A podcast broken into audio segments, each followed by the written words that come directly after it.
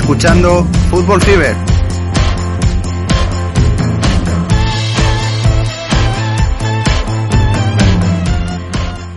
Hola, ¿qué tal? Fútbol Fiberos. Estamos al lunes 16 de mayo de este 2022 y estamos aquí en el podcast número 63 de la décima temporada, podcast y directo a la vez, eh, con el bueno Santi Boys. ¿Qué tal, Santi? Hola, ¿qué tal? Encantado de estar aquí una vez más con vosotros y a charlar de lo que ha sucedido este fin de semana ya del tramo finalísimo, por así decirlo, de las competiciones domésticas. Y haciendo la comprobación del sonido, teníamos por aquí al bueno de Don Chapa Red, camiseta de West Ham puesta. ¿Qué tal, Chapa? Pues sí, pues sí, un poco en la línea de Santi, pues nos vamos quedando sin tinta en el boli para apuntar. Hay que coincidirlo para que cuando acabe la temporada cambiar de boli. De boli, de libreta, de, papelitos por aquí, de, fondo, ¿no? Sí, sí. Papelito Fernández. Bueno, eh, pues como decía, eh, otro lunes más. Eh, ya van quedando pocos lunes de actividad al fin y al cabo de fin de semana. Vamos a ir recordando poquito a poco. Algunas ligas han terminado este fin de semana o algunos campeones han sucedido este fin de semana, bien sea de liga o de copa. ha habido descensos, ha habido penúltima jornada en algún caso semidramática en algunos cierres de partido.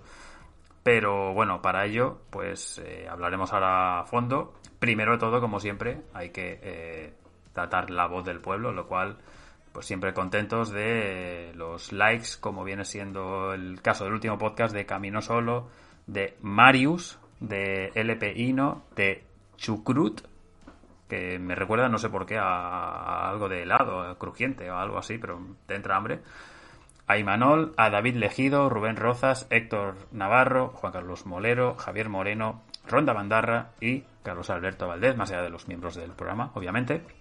Y nada, eh, comentarios, pues la verdad es que todos muy simpáticos y muy agradecidos porque Camino Solo nos decía que nos hacía preguntas de las finales de Europa, porque eh, no os lo vais a creer, pero sigo la actividad del fútbol gracias a vosotros y tirando de muchos highlights. Pues pues muchas gracias. Al final, pues con dos hijos que no dejan mucho tiempo y el podcast para estar al día, que somos bastante profesionales, digámoslo, semi, y que al final el nuevo formato Champions ni fu ni fa, pero que nada, que está muy contento con nosotros y nosotros contentos con Camino Solo, con José Luis.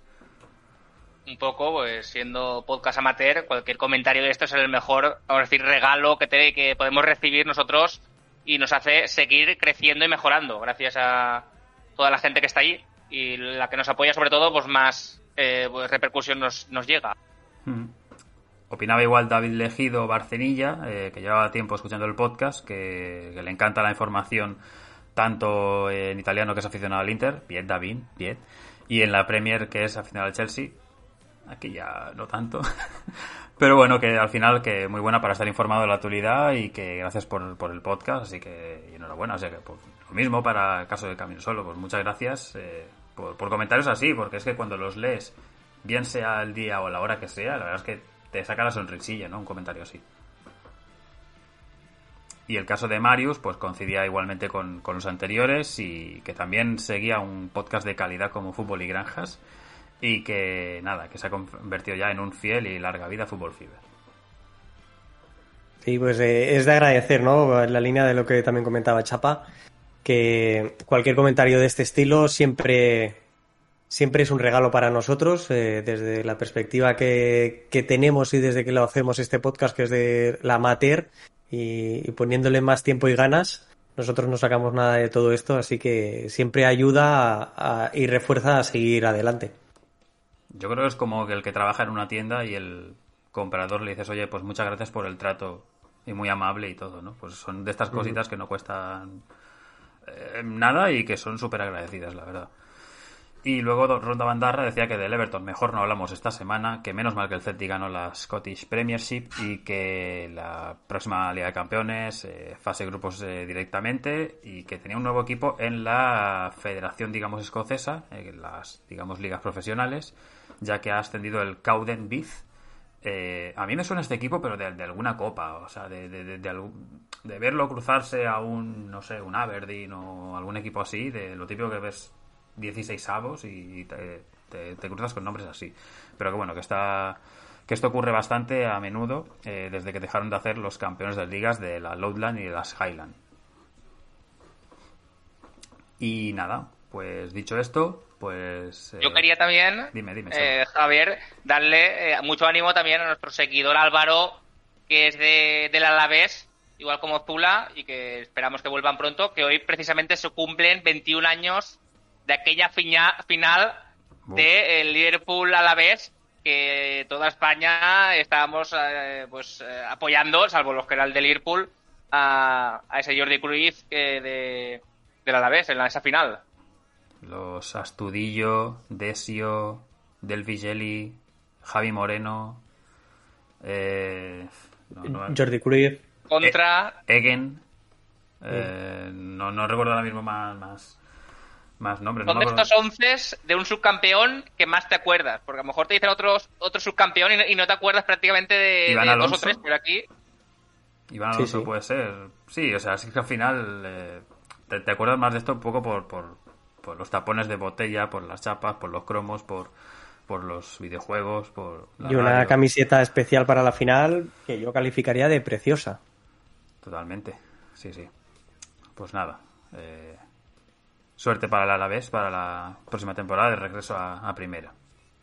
Y, y dicho esto, pues Chapa, si te parece, vamos con noticias y con otras tantas cosas que han sucedido este fin de semana noticias, pues una trágica eh, que falleció eh, Maxi Rolón, que fue jugador del Barcelona, creo que jugó en el filial, no sé si algún partido de Copa en el primero, pero sobre todo en el Santos, Arsenal Sarandí, Coquimbo Unido y al final un accidente de tráfico, pues 27 años, parece, no somos nada y de un día para otro, pues mira, pero al final, eh, junto a su hermano, pues los dos fallecieron. Otro también mala, pero no tanto. China renuncia a organizar la Copa eh, Asia 2023. Todo derivado de lo del COVID, no pueden organizarlo. Y como se, en principio, dentro de poco ya deberían de empezar a, organizarlo, pues en principio ha renunciado. No sabemos quién lo, cogerá y la Confederación Asiática pues tendrá que decidir quién lo toma. Otro que está cerca es Javi García. Eh, podría ser el ayudante de Roger Smith en el, en el Benfica. O sea que eh, prácticamente lo, tenemos cerca. Una es la Bundesliga que ha salido hoy, que la Bundesliga está planeando usar mini drones para entrevistar a los jugadores eh, durante el partido.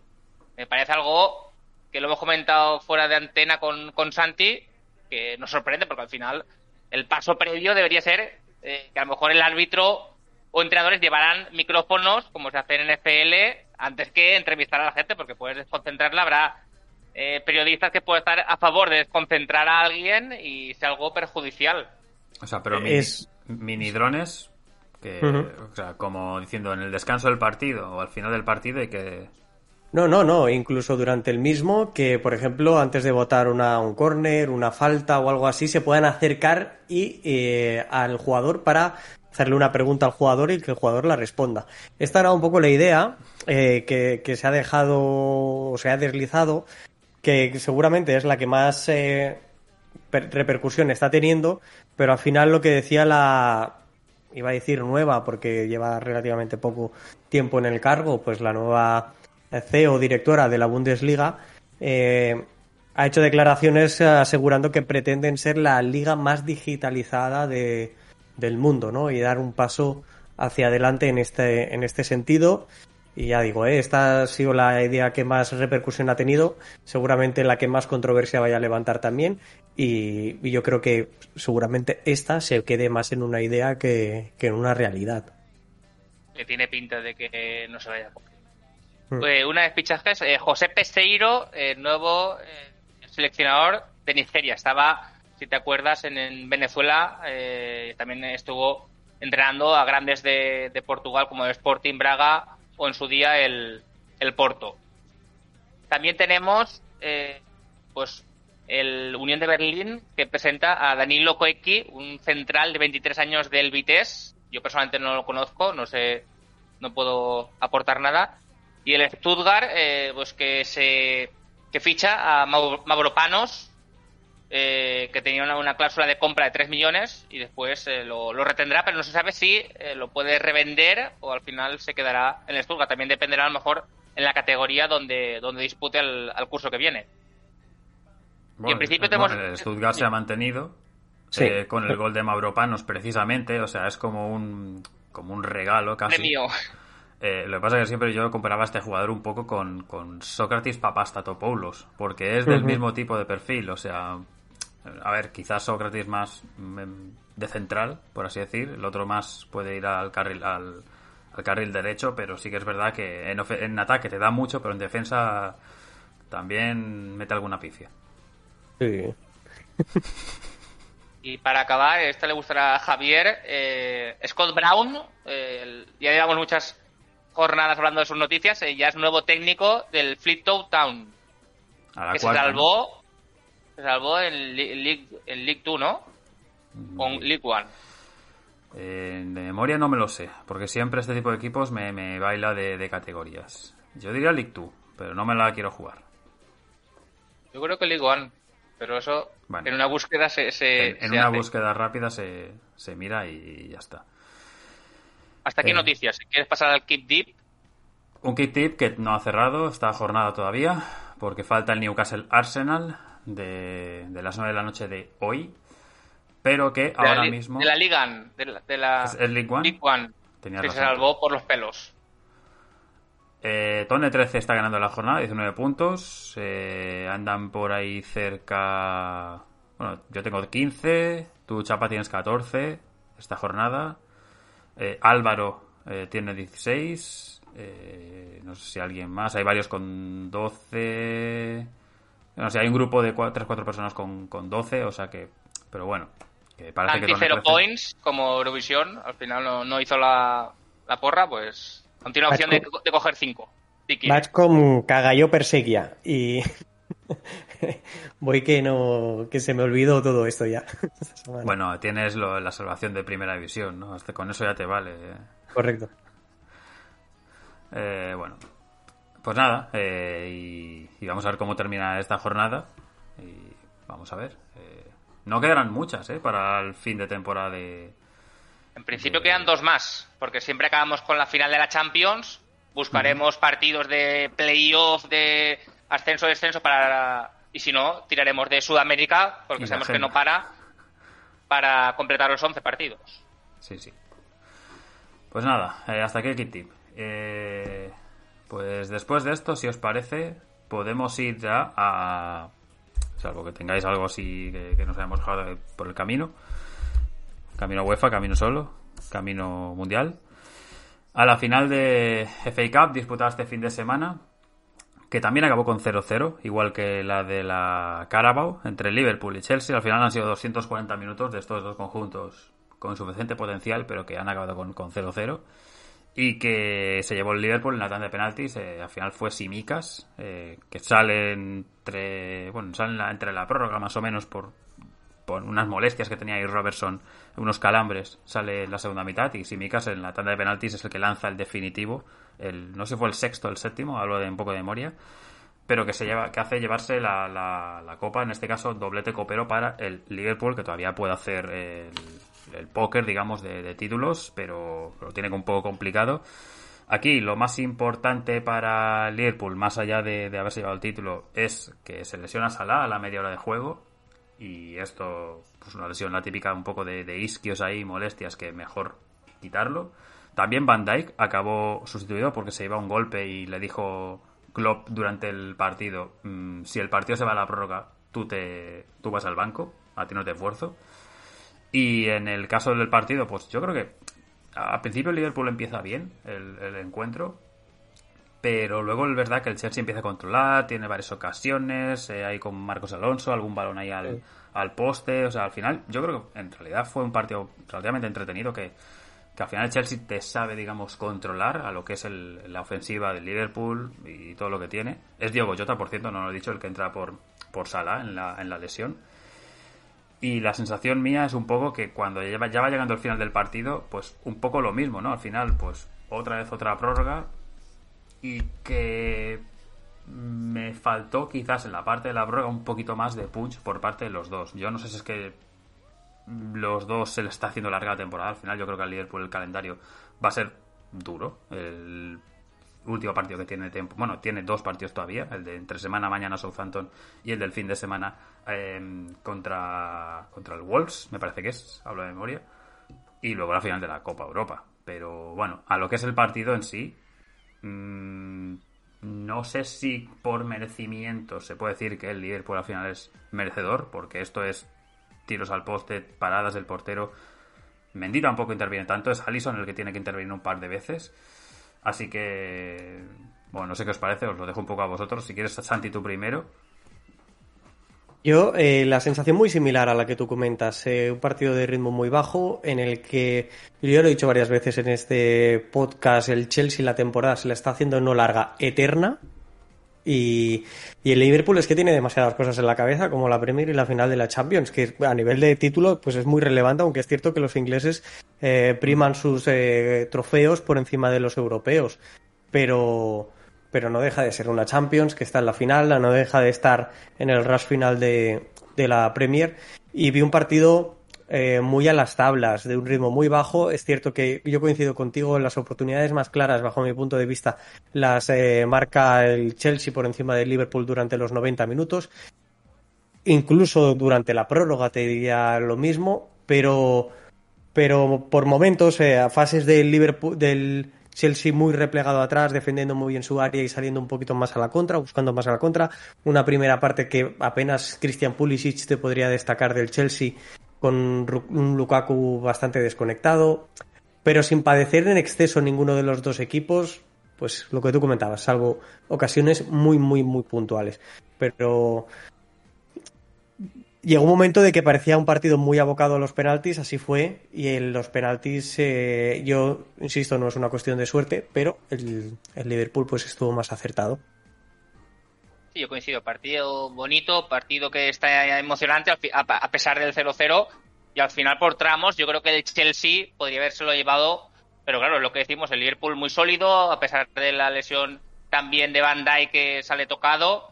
Eh, Robertson también, pues lo, lo, que decía también Klopp, que, que al final meter a Simicas, se ve que había contratado un, un programa para lanzar penaltis, eso lo dijo Klopp, entonces Simicas era de los mejores lanzadores, entonces era una opción eh, clara de, salir. Entonces aquí que tenga también el Madrid tiene que tener precaución porque si los penaltis los lanzan bien, eh, de ir a tanta de penaltis, pues te puede eh, acarrear pues, pues perderla. Entonces, al final, pues lo que dijo Tuchel, que en 120 minutos no, no, nos han hecho ningún gol en las dos finales y las hemos perdido los dos. Un poco se quejaba de, de eso. Sí, hay una serie de lanzadores de los penaltis que los lanzan con mucha seguridad, es decir, Thiago lo lanza de una manera súper segura. También Trent Alexander Arnold. Eh, Ross Barkley que sale justo para lanzar el penalti y le mete un zambombazo que, que si paras eso, yo creo que como mínimo el, el brazo se te, da una pequeña molestia durante momentos, pero bueno. Eh, y nada, decir que la tanda inicial, la tanda de los cinco penaltis, el que falla en el Chelsea es el segundo lanzamiento a Pilicueta y el que le detiene el penalti a Mané en el quinto lanzamiento es su compatriota Eduard Mendy, que para eso también lo, lo conoce. Pero luego ya, lo, pues. Luego en el siguiente, digamos, en el. A, a ver quién muere, ¿no? El, en cuestión del fallo, eh, la parada de Allison a Mason Mount, quiero recordar, es una tajada. Pero bueno, lo, sí. tú lo decías, los penaltis de calidad, pero calidad por parte de todos, porque Mendy y Allison sobre todo Mendy está muy cerca de parar varios. El que para, lo para muy bien. Y la tajada de, de insisto, Alison Amount con la mano muy, muy fuerte. Eh, también es de, de, de, muro, de, mucho mérito. Hubo un pequeño momento en que estábamos pensando a que los lanzan Allison y Mendy los últimos. O sea, a sí, que vuelva a pasar. Pero bueno.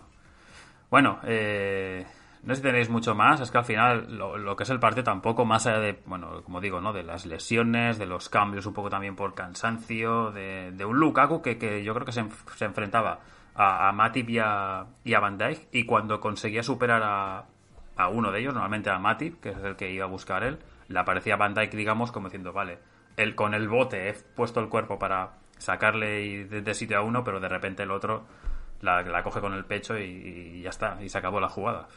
Sí, y, hubo un momento, sobre todo eh, la segunda parte, eh, primer, eh, sí, segundo, sobre todo yo creo recordar eh, la segunda parte en el cual el Chelsea muy encerrado atrás y Lukaku como una isla desierta, eh, muy, muy, muy solo. Y lo que tú comentas, si se zafaba de un central, enseguida tenía al otro encimándole. Ahí fue con donde más apretó el Liverpool, donde tuvo, si no recuerdo mal, también eh, alguna ocasión muy, muy, muy clara. Hubo un palo de Robertson, ahora no, mm. insisto, no recuerdo si fue la primera o la segunda parte, pero, pero la segunda parte fue donde creo que más lo tuvo en su mano el Liverpool, cosa que no pudo aprovechar.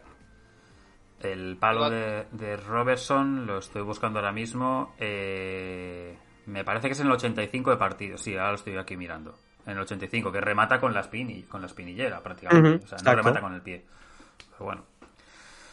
Tengo aquí los datitos de la final. Eh, Liverpool, octava FA Cup, empata con el Chelsea y el Tottenham, Javier.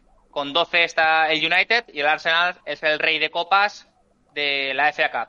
También comentar que Jurgen Klopp se convierte en el segundo entrenador en ganar eh, Copa de Europa, FA, eh, Copa de la Liga eh, y Premier, todo con el mismo club, igualando a Sir Alex Ferguson. O sea que ya una leyenda red. También el Chelsea, tercera final consecutiva que pierde. En el 2020 Arsenal, año pasado el Tielemanazo desde fuera y, y el está contra el Liverpool. O sea que le viene fatal. Eh, también la noticia negativa para Mount es que ha perdido seis finales en Wembley. Las tres de la FA Cup, del Chelsea, la del Euro y la del playoff de ascenso eh, con el Derby County. O sea que Mount que no vaya más a Wembley. Y la, final de la Copa de la Liga ya, ya se la levantó el Liverpool en los penaltis al Chelsea este año. También, esas, seis. Correcto, Santi. Me parece eh, no sé un día dónde lo he escuchado, pero me parece que Klopp era el primer técnico alemán que ganaba la, la FA Cup. No sé si el dato es exacto, si es correcto, pero, pero puede ser.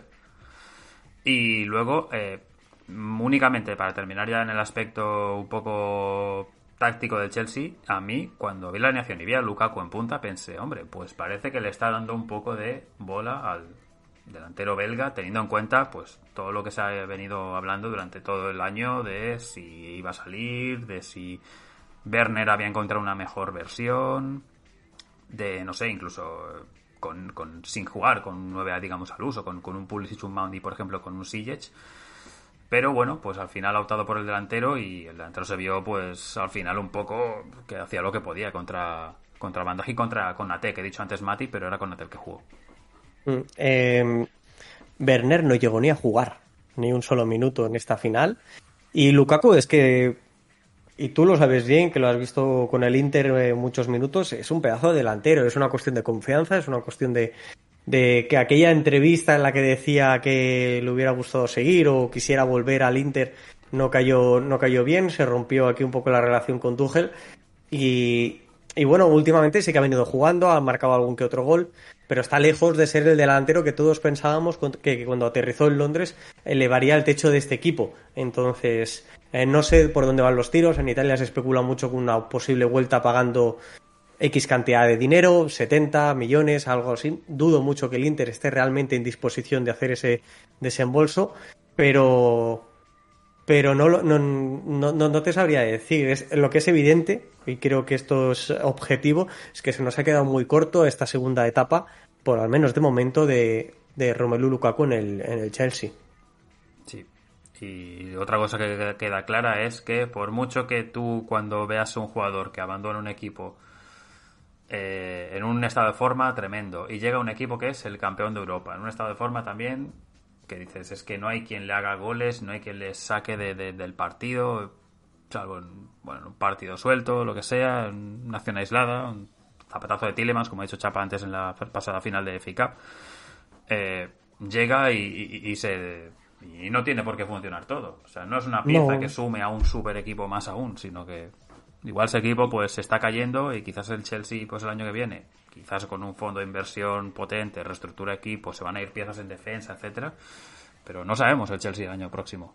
Y que que es una pieza que tácticamente sí que le encajaba a este Chelsea porque Romelu Lukaku es eh, un jugador que es dominante dentro del área en ocasiones en las que se te puedan cerrar los rivales porque no dejas de ser el Chelsea y vas a dominar los partidos, pero que también es extremadamente válido en ese juego de transiciones tan típico de la Premier porque recibe el espacio, te descarga muy bien para las bandas y teniendo segundas líneas tan potentes en las que puedes encontrar a Pulisic, a Ziyech, no lo sé, a Loftus Cheek en carrera, los carrileros siempre muy altos, a Mason, a Mason Moon, Mount, perdón. Yo creo que, que, está muy, muy bien tirada. El problema es otro, es anímico o es de encontrarse con el vestuario, con el entrenador, lo que sea. Pero tácticamente está, yo creo que es muy evidente que sí que encajaba. Dicho esto, cerramos eh, el apartado de FA Cup, ya hasta la próxima temporada. Y nos vamos a una jornada de Premier que se disputó íntegramente en la jornada de, domingo, salvo, como digo, el Newcastle Arsenal que se juega esta noche a las 9. Y que, si te parece, Chapa, vamos a ir primero por importancia y por todo, creo yo, al ese West Ham eh, Manchester City, un encuentro que era la despedida de Mark Noble en su estadio, donde se ha tirado allí desde, pues mira, desde que entra en la academia en el año 2000 hasta que ya en 2004 debuta con el primer equipo hasta este 2022. Y salvo en dos sesiones que he tenido por aquí apuntadas, que son media temporada, como quien dice, eh, en 2006, eh, pues toda la carrera en el West Ham y bueno, y al final pues homenaje al final del partido, aplausos, incluso antes, él sale con los hijos, ya todo muy todo muy bonito al final y lo que es el partido, pues bueno, bastante entretenido, bastante sufrido. Sobre, sobre Nobel, sobre Nobel, pues sí, una leyenda. Yo lo he conocido siempre en el West Ham. No sé cómo será el West Ham sin, sin Nobel. Y al final, Juan Man, espero que algún día el Athletic Club lo pueda, lo pueda invitar al palco. Se habla que va a ser el próximo, o dicen, si no el próximo, el siguiente. Sí, 18 años, empezó la carrera de central, poco a poco se ha ido reconvirtiendo eh, son, sonaron campanas desde Ferguson que lo quería para sustituir a Carrick, al final él se quedó en, West Ham y al final poco a poco está claro que en los últimos cuatro años, tres, ha perdido mucho papel preponderante en, la, en, la, en el equipo titular, pero bueno, siempre eh, se dice que ha hecho mucha en, el, banquillo, ha hecho mucho, siempre apoyando, siempre se había algún problema eh, quejándose, al final creo que es el, el sexto jugador que más partidos lleva con 549 y eso le dieron intentaban yo creo que darle 16 minutos, porque creo que salió en el 74 o así, eh, para coincidir con el, con el dorsal, y al final estuvo bien, y al final, pues mira, eh, una alegría que, haya gente todavía así. Sí, sí, en el minuto 16 se le aplaude durante el partido y él entra en el 76. Sí, echando, echando cuentas con el descuento y tal, bueno, más o menos, sí, por ahí. Pero bueno, lo que es el partido, pues eh, West Ham cazando contras, el City al final pues lo típico con posesión, eh, un City sin Walker, sin Díaz y sin Stones en, defensa. Eh, partido al final pues sufrido para, para el Manchester City la primera mitad porque el West Ham se le pone 2-0 con dos goles de Bowen y el primero es una asistencia tremenda de, de Fornals.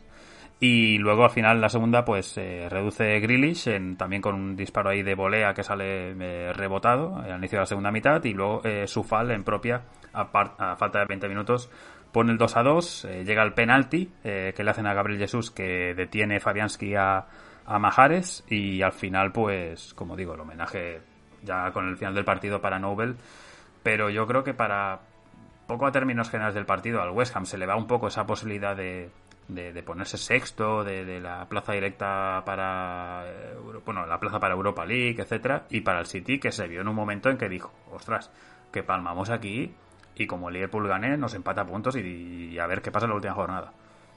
Sí, el West Ham, eh, fiel a su estilo contra los grandes, siempre bloque bajo, arriba los balones eh, para Antonio y que Bowen pues, también corra, también Bandas, pues también está muy atento Lanzini y Fornals eh, pues con su calidad peleando y le pillaron, pues eso, dos ocasiones que tuvo, las dos para adentro.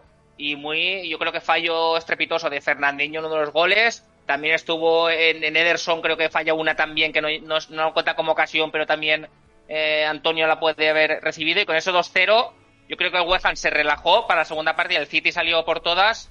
Y al final un, punto, yo creo que a los dos eh, firman casi, a partir del 2-2 y del penalti, firman un poco el armisticio, porque al final el City sabe que depende del mismo, el West Ham, la Champions y la Europa League la tiene complicada y un empate, pues que al final yo creo que eh, a los dos pues les deja medio contentos, ni podía ser peor.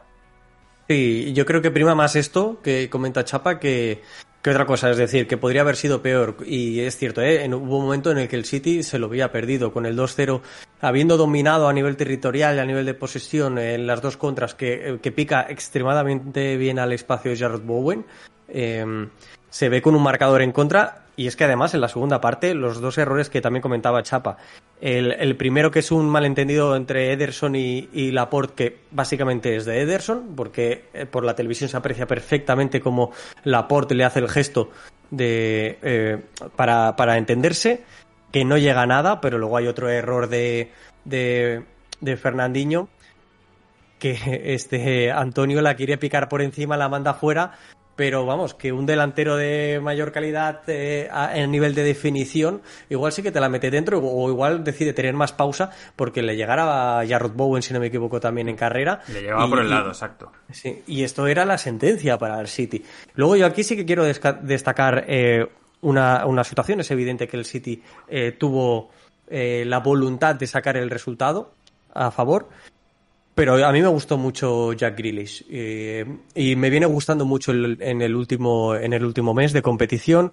Creo que hasta ahora, más allá de atraer rivales, que es algo muy positivo para cómo se le defiende al City eh, de cara al equipo, porque te va restando jugadores que te puedas encontrar por el medio, pero más allá de esto no estaba consiguiendo ser protagonista o determinante en los partidos y yo creo que en este es de lo mejorcito del City, por no decir el mejor, es el que más encara, es el que busca línea de fondo con mayor insistencia y me pareció eh, elogiable, que siempre se habla de su precio, que para mí es algo extradeportivo al 100% y es una cuestión de clubes y de poder económicos de unos y de otros, pero en nivel deportivo, a nivel eh, Grealish, a mí este último mes de competición me está gustando. Y, no hay que olvidar una cosa, esta temporada eh, ha brillado Majarez, que el año pasado no lo hizo y sí que lo hizo Sterling.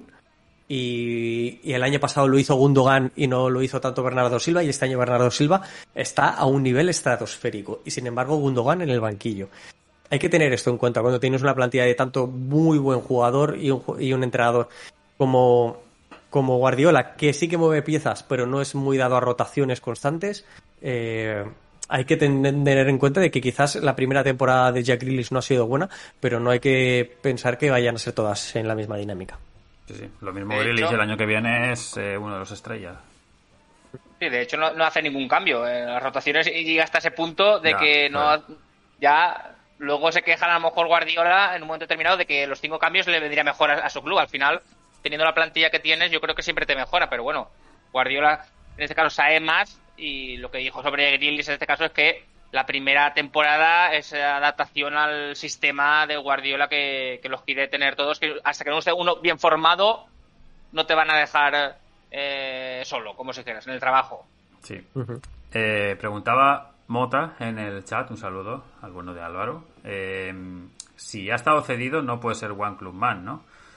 A ver, por ejemplo, eh, eh, me he ido al, al jugador primero que recibe el premio este de One Club Man, que es Man Letizier. Y Man Letizier, por ejemplo, hay una temporada que juega con el Isley, que es un club, digamos, de, de National, o sea, de quinta división. Juega durante 17 partidos. Y luego juega en 2013 un partido con Gersley, que ya es un club de las islas. Bueno, esto ya es otra historia.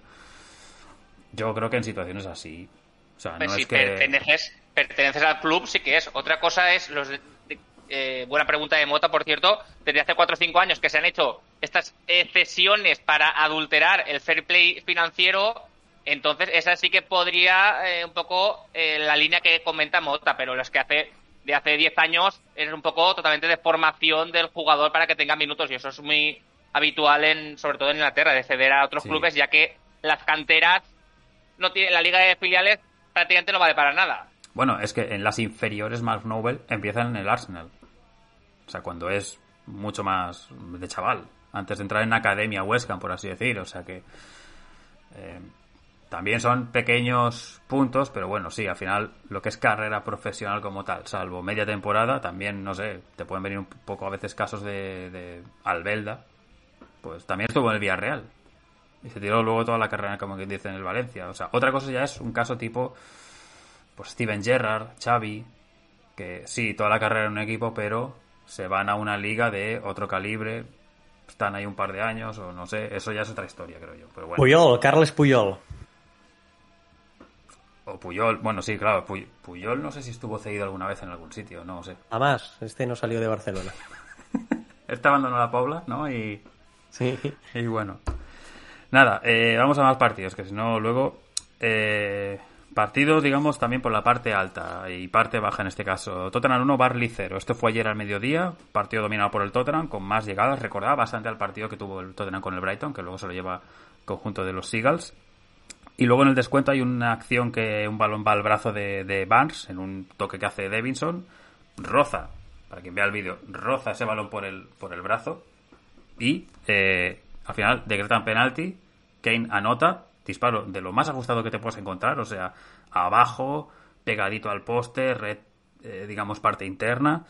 Y luego al final, pues la segunda mitad es eh, también dominada por el Tottenham, pero el Barley es verdad que también tiene más llegadas. Hay un disparo al poste de, Ashley Barnes, eh, una acción en la primera mitad que no he comentado de Cornet, que la tapa bien eh, Joris, el único disparo a puerta del, del Barley, más allá del poste en el partido. Y Pope yo creo que evita una victoria mayor del Tottenham, pero fue el típico partido que al final Tottenham un poco pide la hora, como diciendo que queremos ya los tres puntos de la manera que sea. La acción del penalti Mm, Chapa, no sé qué te parece, pero a mí he, visto otra acción idéntica este fin de semana y no me acuerdo en qué liga. No sé si os acordáis vosotros, pero también hay otra acción de, una mano muy similar, de un brazo de un jugador que también lo tiene estirado y le vuelven a pitar penalti. Al final, si el brazo está pegado, despegado del cuerpo, otra cosa es que el brazo esté aquí y le pegue y entonces digas, vale, pues, oye, está pegado, el brazo pegado al cuerpo. Pero si el brazo está estirado, el penalti, vamos a decir que es penaltito, porque es lo, que le favorece. Son los penaltis modernos.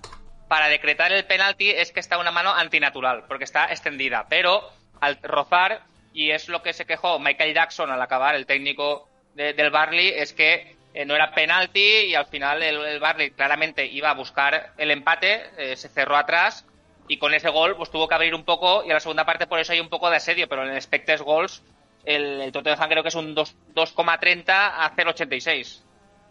Y hay que decir que eh, Harry Kane es el 20, 23 penalti, vigésimo tercer penalti consecutivo que anota. O sea que es muy, muy fiable y es un golazo porque va todo, toca el palo bajo y imparable para Pope. Bueno, si no tenéis nada más de este, de este encuentro, eh, bueno, y más allá de que... Penalti, para mí penalti penalti con la, con la, nueva regla. Si yo fuera aficionado al Barley también me quejaría. Pero porque son de esas acciones que dices, a ver, es, no es una mano que vaya a puerta, que es un disparo que vaya a puerta, ni nada así. Pero, pero, nos, pero nos quejaríamos porque hemos estado habituados a esto. Pero al final es un deporte que no se juega con las manos. Lo que tienen que conseguir los jugadores, esto es lo mismo que eh, saltar y golpear con el codo al rival. Hmm. Lo que tienen que conseguir a nivel técnico es defender mejor sin necesidad de abrir los brazos que, que, un golpe con un rival, un choque o lo que sea te lleve a abrir ese, ese brazo, ya es otra cuestión, es una casuística diferente, pero tú eh, deberías ser capaz de defender tu posición o defender a tu rival sin necesidad de, de abrir los brazos más de la cuenta.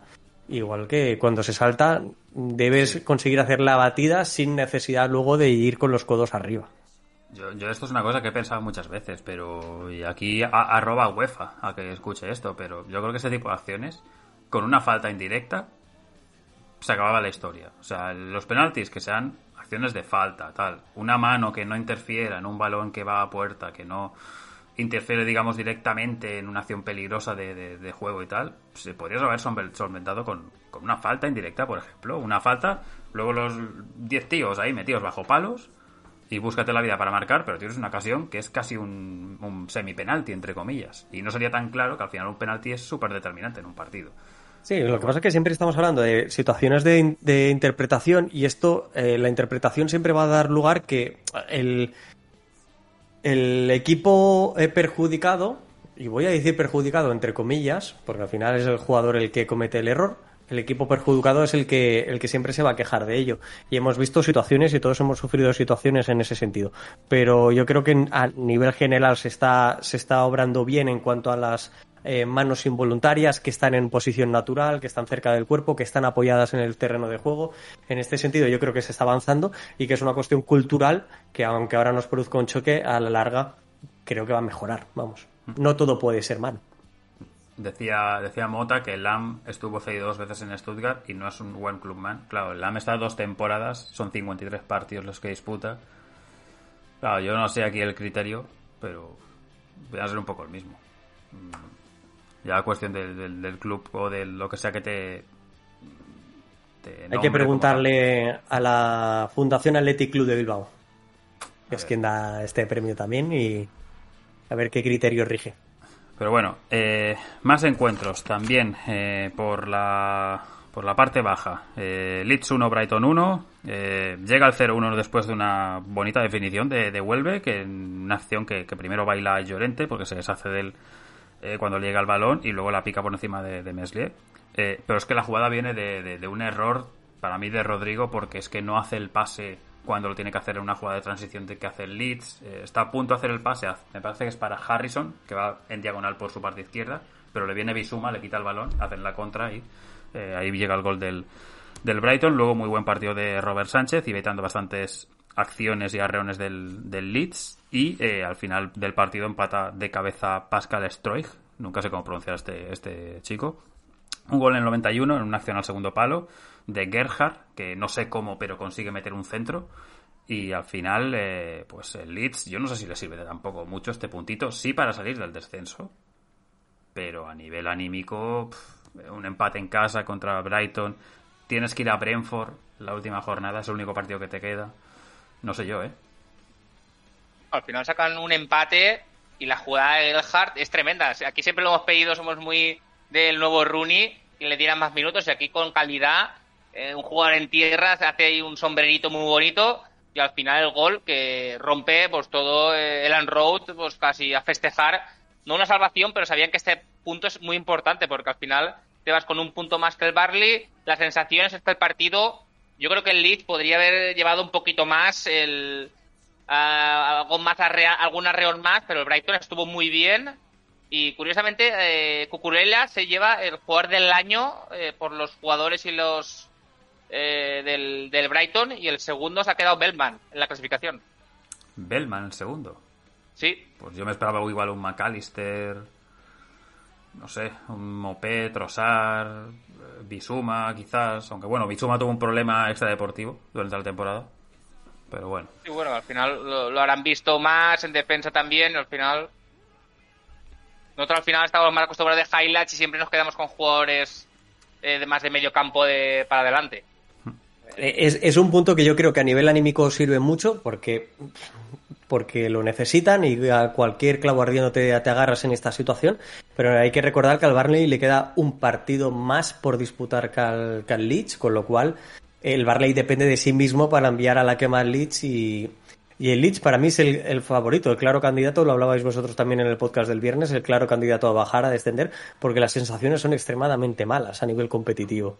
Eh, la imagen muy pobre y, y Jesse March, eh, hubo algún momento en el que sí que pareció que modificaba algo, que se llegaba a, reactivar un poco el equipo, pero el equipo absolutamente caído ahora mismo. Y yo creo que, que bueno, que este puntito le da ese, esa pequeña bocanada de aire y hay que recordar que entre Leeds y Barley el duelo directo lo tiene ganado el Leeds también, que, le ganó 3 a 1 y 1 1 luego empataron en la, en la primera vuelta. Así que veremos, pero yo está en la mano del Barley, claro. Bueno, pero aquí va a diferencia de goles. Lo bueno del Leeds es que lo que dijo un poco eh, Jesse Mars, que toda la afición, eh, está, pues, todos creían, yo aquí que también creo importante el, bajón de Rafinha. Desde que se ha movido mucho, no sé si Deco, su refrendante, moviéndolo para aquí para allá, ha pegado un bajón los últimos dos meses. No se le ve prácticamente en las jugadas importantes. Rodrigo también se ha quedado un poco ahí estancado. Parece que había algún mes que apuntaba mucho, pero claro, las lesiones, lo que decimos, de Banford eh, en ataque y más las, las sanciones a Eileen James, pues le está condicionando, condicionando demasiado eh, a, los Whites. La lesión que tuvo Calvin Phillips durante todo el año. Ha tenido muchísimas lesiones. Banford ha estado lesionado mitad del año, o sea, bueno. Y luego, pues, eh, muchos partidos de estos de pierdes el balón en medio campo, una acción mal en defensa y pam, y acabas perdiendo 0-3. O sea, esto al Leeds le ha pasado durante todo el año y ha sido así. Eh, nos saluda por el chat eh, tanto Juan Carlos Molero, que dice que ya que el partido Partizan es a las ocho y media, está haciendo el cambio de armario de invierno a verano. Eh, que todos vamos en manga corta, pues sí, mira. que todo puesto hasta el ventilador de techo. Mira, no lo tengo puesto ahora mismo porque porque todavía después de aquí va a caer la ducha, pero Pero vamos, en el siguiente lo más seguro. Ya por las noches ya hace un poquito de falta, sí. Y luego Marius también, que también está con nosotros por aquí, o sea que, como decimos, Juan Carlos, Marius, eh, bueno, o Víctor, eh, que sabemos que eres tú. pues ya cualquier cosa, ya aquí estamos. Se agradece y mucho, mucho la compañía, claro que sí. Pues la verdad es que sí. Eh, nada, eh, pues mira, precisamente de un poco un rival directo de esa parte del censo nos vamos al Everton, que como hablamos un poquito antes, eh, lo tenía en su mano el Everton para haber certificado la permanencia ayer y se le escapa cuando compite contra un equipo que, que lo hace bien, que juega bien y que además tú cometes dos errores como quedarte con un jugador menos cuando vas ganando el partido. Marca el primero el Everton en un partido que no he dicho que pierde 2 a 3 contra el Brentford. Marca el primero Carver Lewin en una acción que es una falta, la toca Richardson y la roza con el pecho, que luego le dice al árbitro de eh, It's my goal. O sea, y le hace un gesto así como tocando el pecho, como diciendo, le he dado yo. Y luego es verdad que 10 minutos después viene la, la, roja de Brandwhite, típica trastabillada un último jugador en carrera, roja directa. Eh, Coleman se marca antes eh, del descanso en propia de cabeza. Luego llega un penal también absurdo de Beck, que es el que comete la acción de la falta del 1-0, o sea, partido horrible de, de Beck Sorensen, el jugador del, del Brentford, y en esa acción marca Richarlison de, de penalti, pero luego en dos minutos a partir del 60 le marca tanto Visa como Rico Henry al, de cabeza ambos, al Everton, y a partir de ahí el Everton se ve un poco roto, o sea, con un jugador menos, el ambiente en contra, la gente al fin y al cabo algunos con ojos vidriosos, caras de preocupación en la grada, el Lampard como diciendo, es que lo estoy intentando todo, mete a Rondón y Rondón en cuatro minutos le sacan la roja por una entrada peligrosa que acaba pidiendo perdón a la grada porque sabe que, se ha equivocado y que ya no va a jugar más el resto de temporada. Y el Everton, que es, es que ayer ganando el partido, y lo tenía ganado, se hubiera salvado. Sí, totalmente. Al final yo creo que tiro al pie que se pega. Eh, Brandware, jugador muy joven, tampoco vamos a echar la responsabilidad, pero eh, la estadística decía que era el, después de Rooney el primer adolescente eh, que recibía tarjeta roja de la cantera de, del Everton. Al final te condiciona mucho esas bajas defensivas y con un hombre menos, eh, ya adelantándote en el marcador, al final esos partidos en casa contra un equipo que no, no se juega nada, pues perderlo, pues anímicamente te va a venir muy mal. Y la manera de perderlo, porque eres capaz de empatar y al final pues te remonta con eh, lleva el doblete, Henry también eh, otro golazo y al final eh, lo que sacaba en Macho de Day, que Gordon estaba defendiendo casi con la mirada en los goles, que al final dices, eh, tienes un hombre que, que marcarlo y son te aprietas cuando el balón ya lo tiene el otro. Entonces, estas maneras pues le están haciendo que el Everton, esa falta de Lampard tiene que, esa competitividad, esa, esa, esa gana y esa intensidad tiene que subirla al máximo para estos partidos no se, no se te vayan. No sé, tengo la sensación del Everton que tú ves la plantilla, ves el equipo y tú dices que este equipo no puede descender. O sea, tiene delanteros de nivel, tiene jugadores en centro del campo que, que varios equipos de Premier irían por ellos. El portero está haciendo muy buena temporada, que si no es por Pickford, no sé qué sería ahora mismo del, del Everton. Pero la sensación, igual eso el Everton es un poco caso de estos tipos, entre comillas, Hamburgo, un poco de está viendo que viene el lobo del descenso y quizás este año yo creo que se salva, pero ojo este verano porque pueden salir piezas clave. Richarlison va a tener ofertas.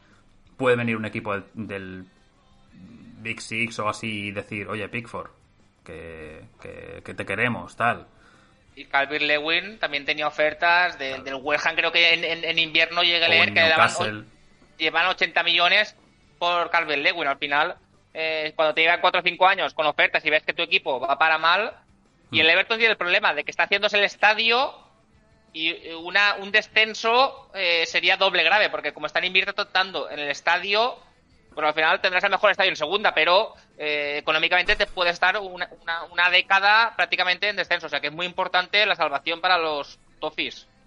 Molero decía esto, ¿no? Que viendo el calendario, pasa a la categoría que tiene el Barley, que puede ganar los seis puntos y meter en un lío al, al Lidia Alberto. Y es que creemos que va a ser así. yo creo que el, que el Barley, entre semana, creo que juega en casa de Aston Villa, que se enfrentaron hace poco también, de un partido que tenían aplazado. Eh... Lo, bueno que tiene el Barley, entre comillas, es que no tiene presión. Al final, bajar sería eh, dentro, de la, dentro de la lógica, pero es que el Everton por historia y el Leeds por masa social, al final eh, sería muy traumático para ellos. Bueno, y los tres partidos que no había nada en juego fueron el Aston Villa 1, Crystal Palace 1, Watkins marca el 1-0 en un remate al segundo palo en el 68 y lo empata Jeffrey Schlupp en un toquecito en área pequeña después de una acción que también peina Mark Gehi y nada, poco más, dos equipos mitad de tabla y, a vivir de, lo que queda de temporada probando cositas, el Aston Villa contra el City última jornada, ya sabéis.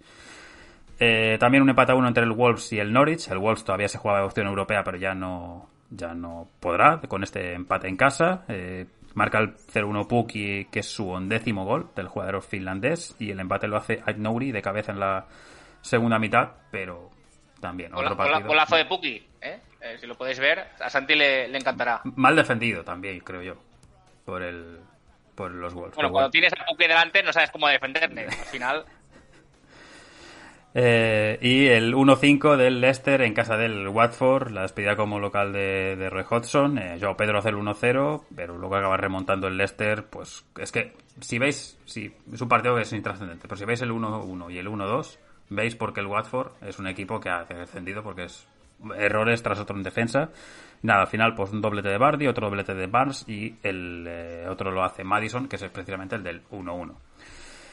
Y nada más, esto por la, por la parte Premier, que ahora mismo queda eh, la tabla con eh, Manchester City con 90, el Liverpool, que juega entre semana mañana a las 9 eh, menos cuarto, diría que es, contra el Southampton, con 86. Ah, si el Liverpool no gana, el City es campeón.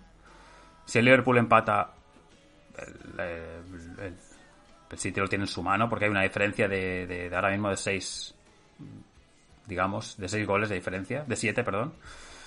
Eh, y luego tenemos pues Chelsea 70 con la plaza Champions prácticamente asegurada. También juega el Chelsea entre semana contra el Leicester. Eh, Tottenham se cuela en puesto Champions con 68 a esperas de lo que pase esta noche del Newcastle Arsenal. El Arsenal tiene dos puntos menos, 66. Si gana se pone con 69. Si empata, Tottenham tendrá ventaja en la última jornada.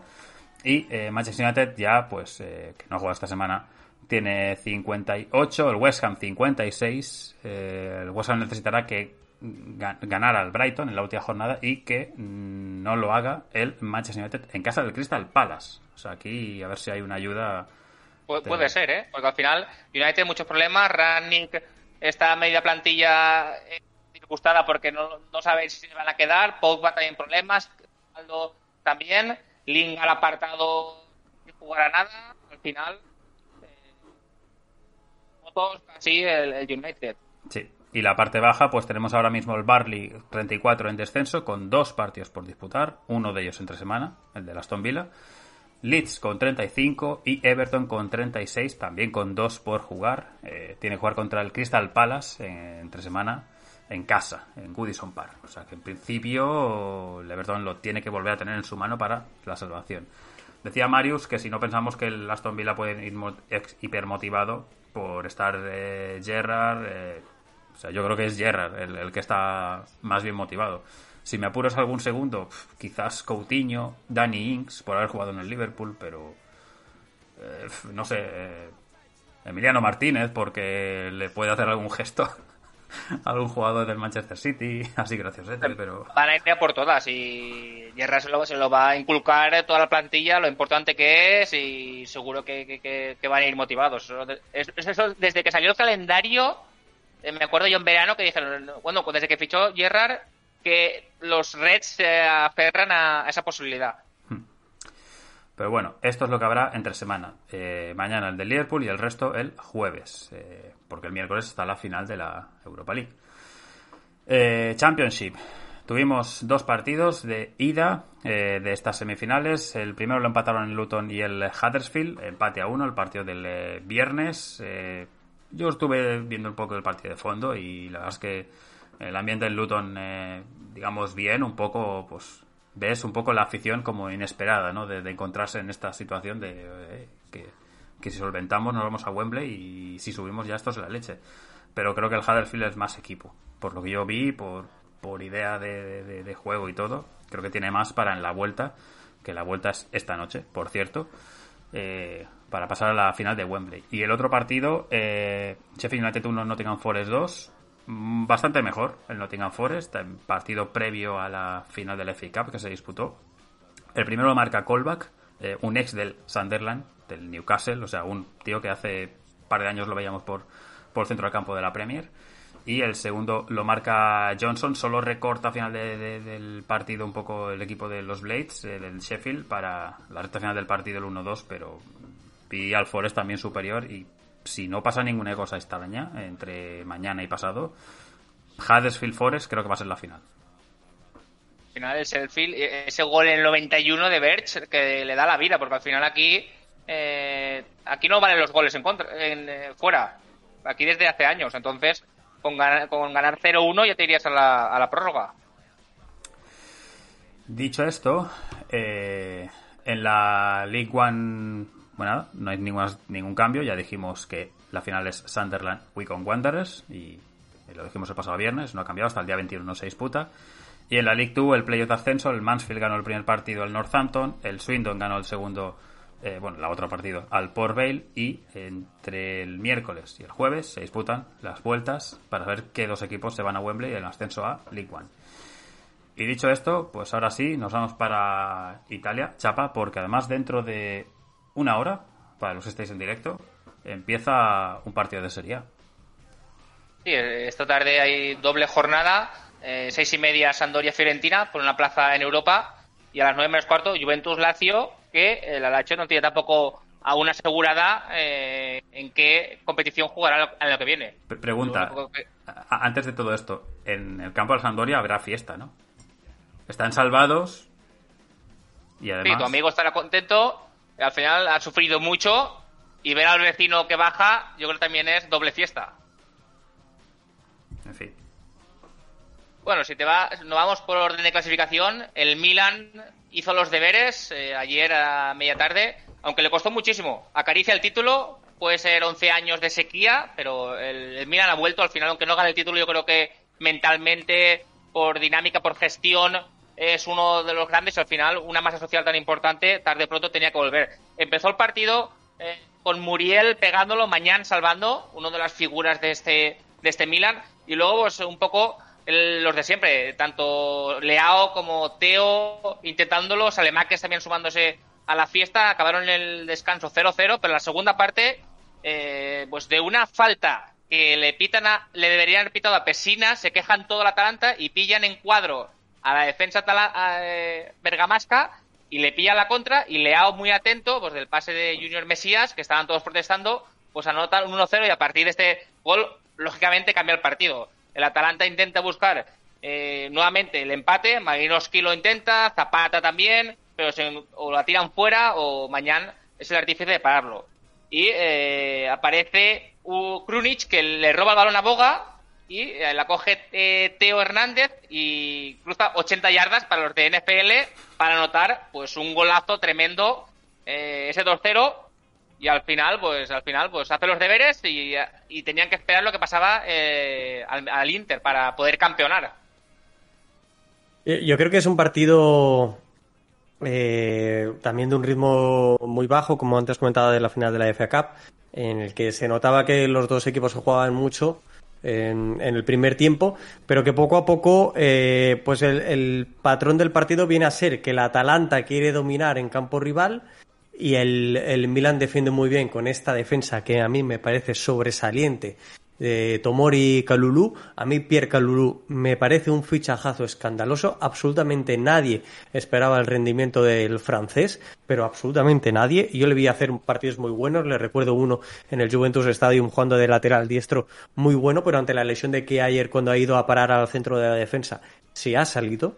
Literalmente se ha salido el muchacho y, eh, consiguen hacer una defensa perfectísima de, del área y, y en dos contras, porque son dos contras después de dos robos en la propia frontal del área, acaba matando el partido. Un Milan que sí que es cierto que en los últimos partidos le cuesta un poquito más generar peligro, pero que, tiene a la afición muy, muy, muy enchufada. El campo absolutamente lleno a reventar, San Siro, con una llegada del equipo también rodeado de aficionados en el que está la curiosidad de que eh, el señor Zlatan Ibrahimovic tiene bien eh, adelantarse a la parte frontal del, autobús, golpear el cristal animando hasta que rompe el cristal del autobús. Y no es broma. Genio figura. Hasta la sepultura del el bueno de Selatán. Sí. Eh, sensación que si no pasa nada raro, Exacto. eh, esto lo tiene el Milan. Y eso lo digo yo ahí con la camiseta de- del Inter ahí colgada. Pero. Y es Pero que sí. yo, yo- pensaba que era el día en que podía haber un empate, que la Atalanta la podía liar en San Siro, nervios. 0-0 minuto 70, ¿no? Estas cosas así. Pero ya con Sí, el bueno, 1-0 y, y- y luego la, la acción esta de Teo. Yo creo que se suman ya varias cosas. El, el ir al 20 Godi, bueno, el primero hablamos de aquellos cuatro partidos cuando le quedaban y yo dije, "Mm, ninguno de los dos ganará los cuatro. De momento llevan 3 de 3, los dos. Eh, yo creo que la Fiore eh, venía, venía relativamente bien o era un equipo que se estaba jugando plaza europea y por lo tanto podía complicarle la vida al Milan. La visita o la salida al Ventegodi era también, siempre es complicada, nunca es un campo fácil para, para ganar. Y luego estaba este otro partido contra el Atalanta, tres cuartas partes de lo mismo de la Fiore, eh, jugándose plaza europea. El partido que le queda es el fácil de los cuatro, que es visitar Reggio Emilia y jugar contra el Sassuolo, que no se juega absolutamente nada. Yo lo digo ya, si el Sassuolo le quita la liga al Milan y se la da al Inter, me compro la camiseta. Y queda grabado y emitido aquí. Ojo.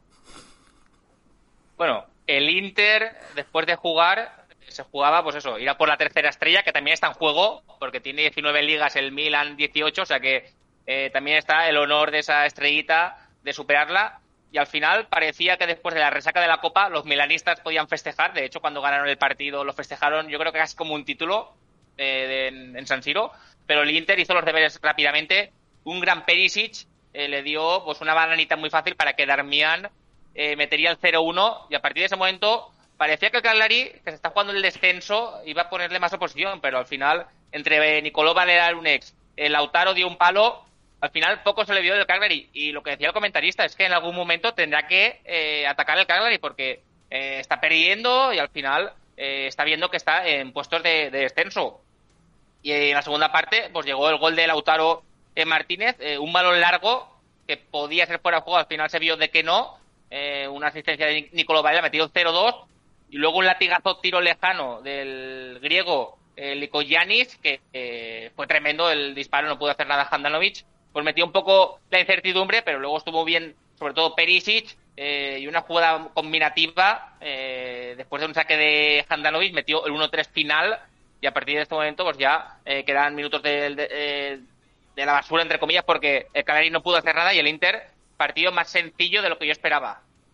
Absolutamente, yo creo que es un Cagliari eh, insulso, es un Cagliari con una falta de recursos abrumadora. El propio Agostini, el entrenador actual, después de la que estaba llevando la primavera y, y se despidiera a Walter Macharri, eh, comentaba que en estas situaciones, a falta de tres partidos que ha cogido el, el equipo, lo único que puede hacer es intentar tocar algo a nivel psicológico. A nivel táctico es extremadamente difícil por la falta de tiempo.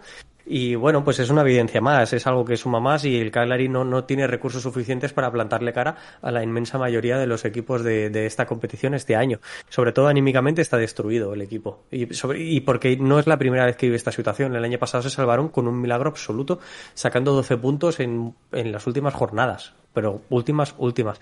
Este año no les da para ello. Y yo aquí volver a resaltar a Lautaro Martínez y lo vuelvo a resaltar porque lo hice hace unas pocas semanas. 21 goles ya en Serie A. Eh, partidazo bajo mi punto de vista. Y a, otro, a otra figura que quería destacar del partido, y aquí hago una pequeña clase de italiano. En, en italiano, Araña es Ragno y Craño, el, el portero de, de la, de, de, del Cagliari, eh, se llama Lesio Craño, allí se le llama Uomo Craño, eh, homo, el hombre araña, haciendo un poco un juego de, palabras. Y esto no es mío, esto se le, se le conoce así también en Italia y creo que hizo unas cuantas paradas muy, muy sello suyo que son espectaculares en el partido para mantener un poquito más con vida, sobre todo en el inicio del mismo, al Cagliari.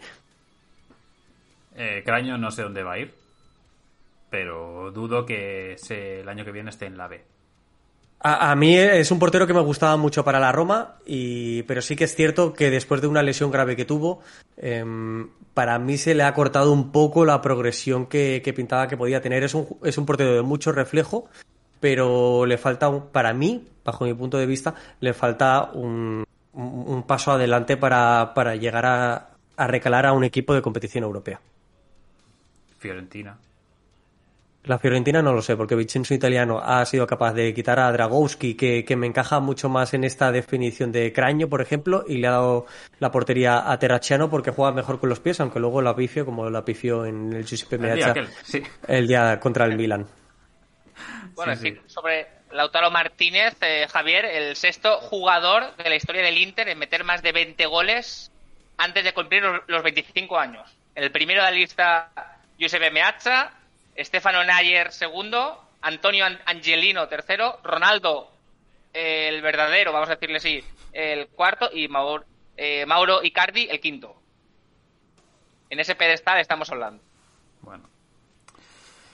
Bueno. Nada más. Tercer, sí, tercer clasificado, eh, el Napoli, que le ganó a un Genoa que se la jugaba porque después de 15 años en Serie A, pues el Grifoni, el, el decano de, la, de Italia, pues que se va para la B eh, empezó fuerte, eh, sobre todo hubo un tiro, un tiro lejano de Yeboa eh, que lo intentó, pero después llegó pues Di Lorenzo, un centro magistral, para Osimhen un cabezazo tremendo, minuto 13, y anímicamente el Genoa se vino abajo y Insigne pues tuvo una ocasión magnífica que se merecía haber sido el gol, hacer dos sombreros muy bonitos y luego la lanza al palo pero eh, no fue gol. Hay que decir que Insigne eh, era el partido de despedida como local con el Nápoles antes de irse a, Toronto. En la segunda parte, Portanova eh, tiró un tiro lejano que Ospina rechaza. Luego hay un penalti por manos que lo tira Insigne, pero lo lanza al palo. ¿Qué pasa? Que en el bar parece que se adelantan los jugadores del Genoa y del Nápoles también. Se adelantaron los dos, pero lo mandaron repetir. Y en la segunda ocasión, pues Insigne sí que fue capaz de eh, superar a, Sirigu. Y luego, eh, pues desde fuera del área, eh, lo Boca en una contra, venía en carrera, metería el 3-0 y con este gol de Insigne supera a Marek Dona a un gol y se pone como el segundo goleador histórico del Nápoles, una buena manera de, irse. Al final la curva del Nápoles también le despidió con buenas palabras y al final todos contentos con esta tercera posición. no fueron tan contentos los genovinos. Mm, eh, el Genoa en ese momento, con ese partido, aún no estaba descendido, lo acabó estando al final del día con la derrota del Cagliari, pero, pero poco, poco de, del Genoa para un mucho del, del Napoli que con Lorenzo Insigne, eh, yo creo que la jugada que ha dicho que ha dicho Chapa es, es, así, es un jugador absoluto tremendo, más aún si tienes en cuenta que los dos eh, sombreros los hace sobre la línea de fondo y acaba pegándola en el palo. Eh, la, afición de, Nápoles, que siempre ha sido muy exigente con su jugador local, acababa con, ese, con esas pancartas diciendo que él había honrado y, merecido su, su, camiseta, con un Lorenzo Insigne muy, muy emocionado, como debe, como no puede ser de otra forma, ¿no? Como debe ser. Yo creo que honores a este, a este pedazo de jugador que es una pena que se nos vaya de la Serie A, porque creo que aún podía dar mucho más. Caballero Don Dinero, tan bueno es, o algo así, ¿no? ¿Se dice? Poderoso Caballero Don Dinero. Y bueno, el, el, Napoli es eh, la próxima temporada, si no, me, si no recuerdo mal, será la decimotercera consecutiva que juega Europa. Si no eres capaz de mantener y hacer sentir querido a tu jugador estrella, igual Di Laurentis tiene algo que ver aquí. Pero cada uno gestiona su club como quiere, la verdad. De hecho, de, cuando salió de Laurentis eh, por megafonía, se, se, le pitó todo el estadio y el Napoli hizo ahí un cambio de música y de voz para que nos oyera. Eh, me, me la recuerdo cuando lo has, hablado y al final un poco, pues, mala gestión. Ya sabemos Nápoles como es de volcánica y se junta un poco. Cada uno pone su, su punto a favor para que ocurran estas cosas y al final no haya una continuidad y al final cuesta retener a la gente. Bueno, vamos a tu Roma, donde, eh, pues duro revés ante el Venecia, que el primer conjunto descendido. Eh, minuto uno, o que, que ya fue el artífice del 3-2 en la ida, eh, que también perdió la Roma, metería el, 0-1 y a partir de este momento, pues la Roma, pues asedio total. El partido, vamos a decir, el partido de los palos. El capitano Pellegrini de falta, pues da casi en la cruceta antes de acabar la primera parte. Luego está la expulsión del marroquí eh, minuto 32. Y a partir de ese momento, yo creo que la Roma muy superior.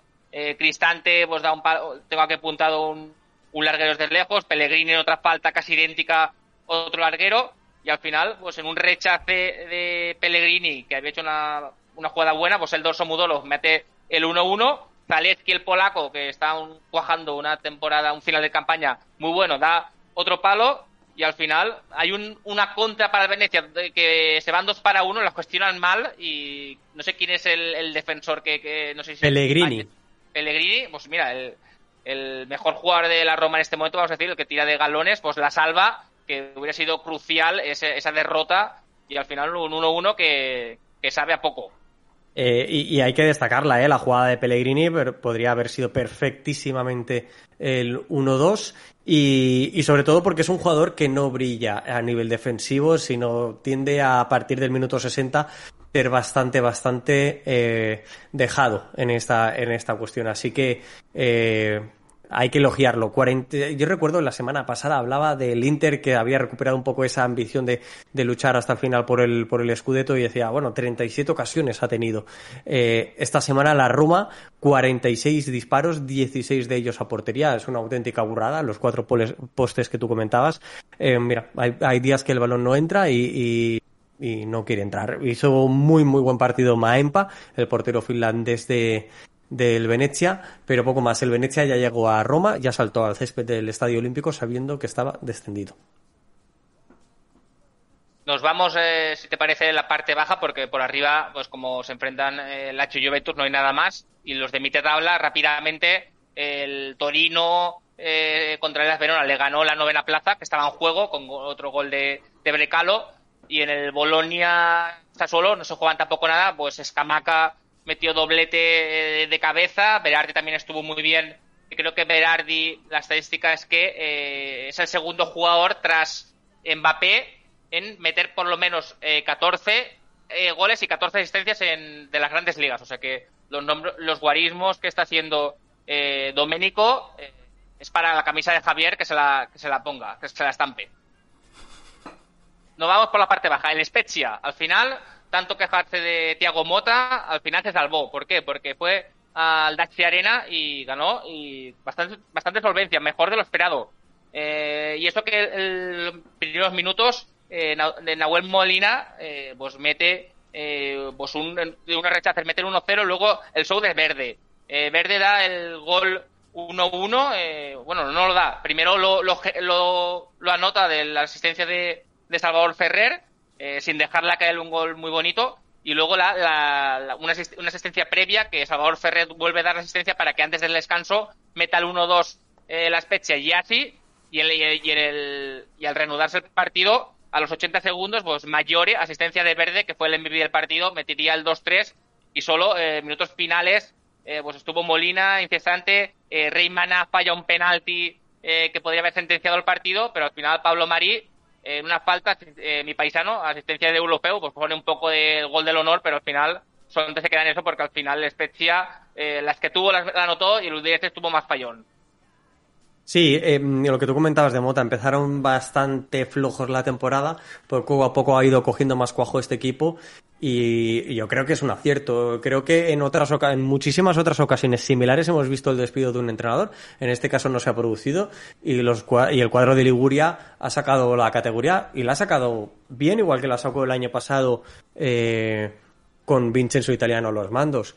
Eh, yo creo que Thiago Mota no puede ser cuestionado. Eso sí, en Italia se habla y mucho de que tendrá un relevo y se llama Andrea y se apellida Pirlo. Eh, esta especie, no lo sé dónde acabará todo esto, pero yo creo que la temporada, 38 puntos eh, hasta el momento, para mí, notable el trabajo de Mota en la Spezia y sobre todo con los recursos que tiene. La Spezia no deja de ser uno de los equipos con un presupuesto más bajo y, y, uno de los candidatos a descender.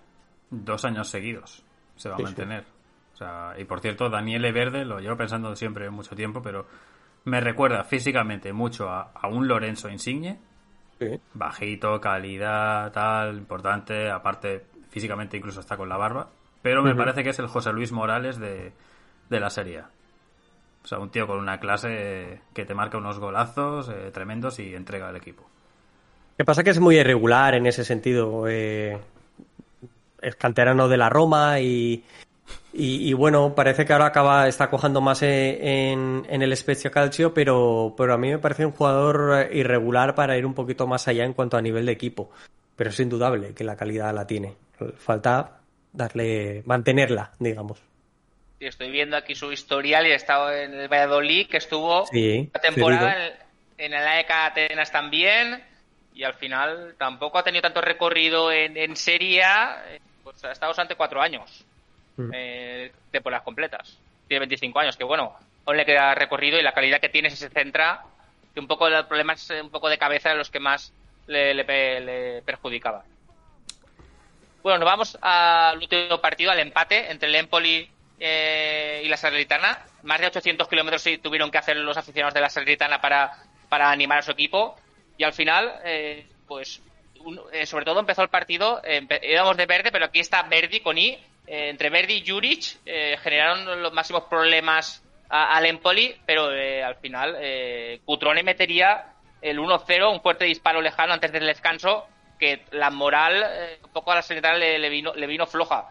Luego hubo eh, varios paradones que tuvo que emplearse sobre todo a fondo Vicario, que yo creo que fue el hombre del, partido, incluso parándole un penalti al monete eh, Perotti, minuto 84, que hubiera eh, dejado casi sentenciada la, permanencia, pero anotado el gol. previamente Bonazzoli metió el gol de la Sanitana, el 1-1, de una chilena en un córner tras varios rechaces, pero ese, ese penalti se está acordando y se acordarán mucho en Salerno eh, como no se salve, porque es, fue crucial y la Nicoleta ahí tuvo pues, un punto de inflexión y van de dos partidos que eh, tanto el, contra el Cagliari que era importante y este que se podría haber salvado eh, holgadamente entre comillas para ser la Sanitana pero al final pues se la pegaron eh, es brutal como este equipo ha creído en sí mismo y, ha protagonizado un último mes y medio de competición eh, muy, muy, muy, muy por encima de sus expectativas y probablemente de su nivel. Domina los partidos y este fue otro más. Eh, dominó totalmente a, a Empoli en el Carlo Castellani y, y el Empoli es cierto que con ese gol de Crutrone mm, eh, pues sacude los cimientos de, la Salernitana, que le cuesta reaccionar un poquito más, pero se enchufa, se enchufa y Vicario hace una parada como cucaracha boca abajo, o boca arriba, mejor dicho, sacando los pies, con la espalda en el suelo, sacando los pies hacia arriba, sencillamente espectacular. Em, para mí el portero de, de esta serie es Mike Mañón, sin ningún tipo de duda, es el portero del Milan, pero si debo destacar un segundo guardameta de la Serie A, entre todos los equipos, destaco a Vicario del Empoli. Este sí que es un portero también muy, muy a tener en, en el punto de mira y seguirle los, palos, los pasos. Perdón. Em, dicho esto, sí, le vuelve a parar el propio vicario ese penalti a Diego Perotti que de haberlo marcado habría certificado la permanencia de la Salernitana y el descenso de Cagliari. Con esto tenemos la clasificación Milan 83 a punto de campeonar, Inter 81, Nápoles 76, Juventus partido menos 69, Lazio 72, Roma 60 Ojo que aquí eh, pues aún está la lucha de la Europa League porque la Roma tiene pendiente la final, veremos cómo queda. Fiorentina, ya, ya, verás. Fiorentina 59, Atalanta 59, en zona de nadie, el Verona, Torino, Sassuolo, eh, Udinese, Bolonia, Empoli, Spezia eh, y Sandoria con 33 salvado. Y luego tenemos aquí el Mejunge. Salernitana 31, eh, Cagliari 29. aquí ya se emiten apuestas por bien que se salva, la Salernitana tendría que viajar a Udinese, como hemos comentado, y el en, en casa, en casa. ¿En casa? En Saturno. Sí, y, el, y, el, Cagliari tendría que ir a, un Venecia que está descendido. Eh, que por cierto hay un poco de lío por la última jornada de Serie A porque han puesto horarios... A ver, la Roma vale porque tiene la final. La serie lo que han hecho es ponerla eh, de la última jornada, eh, Torino-Roma el viernes a las 9 menos cuarto, porque la Roma pidió adelantar todo lo posible, solo han adelantado un día, eh, debido a la final de la conference. Y luego la jornada del sábado tenemos cuatro partidos en los que en definitiva podemos, decidir, podemos decir que se disputa la parte alta de la clasificación. Eh, lo importante y los tres partidos de esos cuatro que se juegan a las nueve menos cuarto, la Atalanta Empoli, la Fiorentina Juve y la Lazio Elas Verona. Y el domingo se juega pues el resto de los cinco partidos de la jornada, entre los que tenemos eh, la lucha por el Scudetto entre Inter y Milan con Inter Sampdoria a las 6 y Sassuolo Milan a las 6 y acaba la lucha por la permanencia cuando los dos partidos a las 9 de la noche Salernitana Udinese Venezia Cagliari. Y esto para el fin de semana. Eh, Serie B, Chapa. En Serie B, pues se jugaron los partidos de, de cuartos de final, se puede decir así, ¿no? Entre el Brescia y el Perugia, que es eh, quinto contra octavo. En este caso ganó el Brescia, pero con mucho sufrimiento. Eh, iban 1-1 eh, al acabar el partido y luego, apareció Raider Matos para el Perugia, el jugador del Córdoba, al hotel 1-2, y luego Aye y Bianchi metieron el 3-2. No sé por qué, en un fondo estaba vacío, no sé si lo pudisteis ver, pero estaba todo el estadio lleno del Brescia, menos, menos un fondo que en principio estaban los del Perú ya en una esquina, pero pues el equipo de Chechizola, pues que se queda eh, sin subir. Eh, eh, un fastidio, ¿eh? Porque se fueron a la prórroga y, la prórroga... es que lo tenía, es que el Perú ya lo tenía a tocar. Sí, sí, habían hecho lo más difícil, que era pues, anotar ese primer gol, pero luego en el 118, cuando parecía que nos íbamos a penaltis, pues al final aparecía ese gol de Bianchi eh, desde el banco que metería pues, eh, a los bestianos para, para, la siguiente ronda. El Benevento también eh, dio la sorpresa anotando la victoria contra el Ascoli y de esta manera pues que se mete en la final con gol de La Padula, el turinés con pasaporte peruano y otra de las, vamos a decir, sorpresa porque ha ganado el séptimo al, al sexto de la clasificación regular. Con esto tenemos, ¿quieres decir algo? No, e, este partido era mucho más igualado que a priori el Brescia Perugia que se había metido en última jornada en playoff como comentamos. Eh, yo me quedé con las ganas ahí del Grifone también tenerlo contra el Monza, pero pero bueno, dile dile que ibas a comentar las semifinales, ¿verdad? Semifinales, eh, martes y miércoles las idas, Benevento Pisa, eh, que hay que decir que el Pisa estaba esperándose desde la primera ronda y el Brescia contra el Monza el miércoles. Aquí eh, el objetivo es que el Monza no, no suba. Los otros tres, contentos. Y si quieres comentar algo de serie, serie Chi, eh, Santi, tú que lo sigues bueno, pues el, el, martes se disputan eh, los cuatro los cuatro partidos que, que, hay. los comentasteis vosotros en el podcast de, del viernes por no incidir tampoco demasiado, pasar muy rápido, son tres de ellos a las ocho y media, otro más, el tercero o el cuarto en este caso, a las nueve, el último de todos, este, el Juve Sub-23 eh, Padova, los otros el Feral para, para Feral Pisalo, eh, perdón, Reggiana, el Monopoly Catanzaro y el Virtus Entela Palermo. A la agenda. Partidos de ida. Objetivo que Juventus no suba y si puede subir el, la Rellana, mejor. Firmo. Bueno, y, dicho esto, y el jueves, no, el viernes, también se disputará eh, la vuelta del, del play-out entre Cosenza y Vicenza, que quedaron 1-0 el partido de, ida, pero hasta el viernes nada. Eh, de mayo. Sí, que como ya lo dijimos, no tampoco he entrado mucho en detalle, solamente que se juega el viernes. Eh, nos vamos para Alemania, donde aquí, Santi, a ver, eh, tuvimos una última jornada en que, como bien hemos hablado incluso antes de hacer el programa, aquí nos fijamos en muy poquitas cosas. O sea, había cosas que estaban decididas y lo único, por así decir, era pues esas plazas europeas y, quién caía a promoción descenso, porque la Arminia Bielefeld incluso ganando lo tenía muy complicado porque el Stuttgart estaba ganando. Sí. Sí, sí. Eh, Básicamente era saber quién iba al, al play-out o al relegation que le, que le llaman en Alemania y decidir esa cuál era la posición final de esas plazas eh, europeas. Eh, bueno, no sé si lo quieres hacer eh, por importancia, exactamente igual que hemos hecho con, con Serie A, pero si por ejemplo nos vamos al primero de, a uno de ellos, ¿no? Al primero de ellos, que a mí me aparece o me viene un poco a la cabeza es ese Bayer Leverkusen Freiburg con, con un 2 a 1 final para el equipo local, para el equipo de la aspirina, eh, con un partido también en cierta manera de ida y vuelta como nos suelen protagonizar estos equipos pero en el que se vuelve a mostrar lo que hemos venido diciendo en, nuestros, en otros partidos, ¿no? Aquello que hay en juego y más un miedo a perder que, que otra cosa. El, el, Freiburg lo que buscaba era, era pues eh, estar lo más arriba posible, tanto es así que, que acaba perdiendo en, en el tiempo de descuento. Empieza con gol de Lucas Salario a asistencia de Patrick Schick en un 1-0 en el minuto 52. En el 88 lo empata el Freiburg en una acción de mucho empuje, de, llegar al área y insistir y insistir y insistir. Lo hace a botas, por así decirlo, de Gianni Heberer.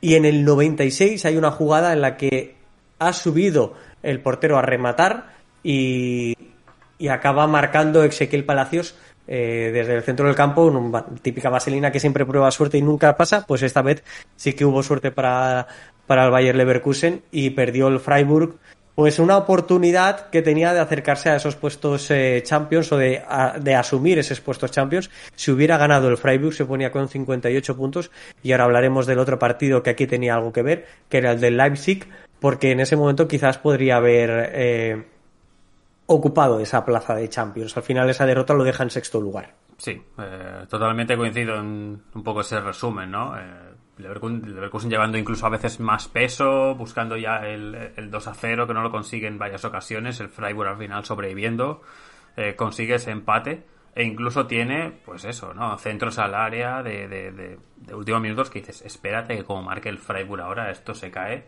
pero vamos de una manera pero luego es verdad que, bueno, al final también en varias contras, también incluso con el empate a uno, hay una que salva Nico Schlotterbeck, eh, que mete el pie ahí forzando ahí un balón que se va al córner, pero, pero sí, podía caer para, para cualquier lado. Al final, pues nada, se lo lleva el Leverkusen, el Freiburg se queda ahí con la miel en los labios de la Champions, pero es que yo creo que esto ya se perdió la semana pasada cuando caes 1-4 contra el Union.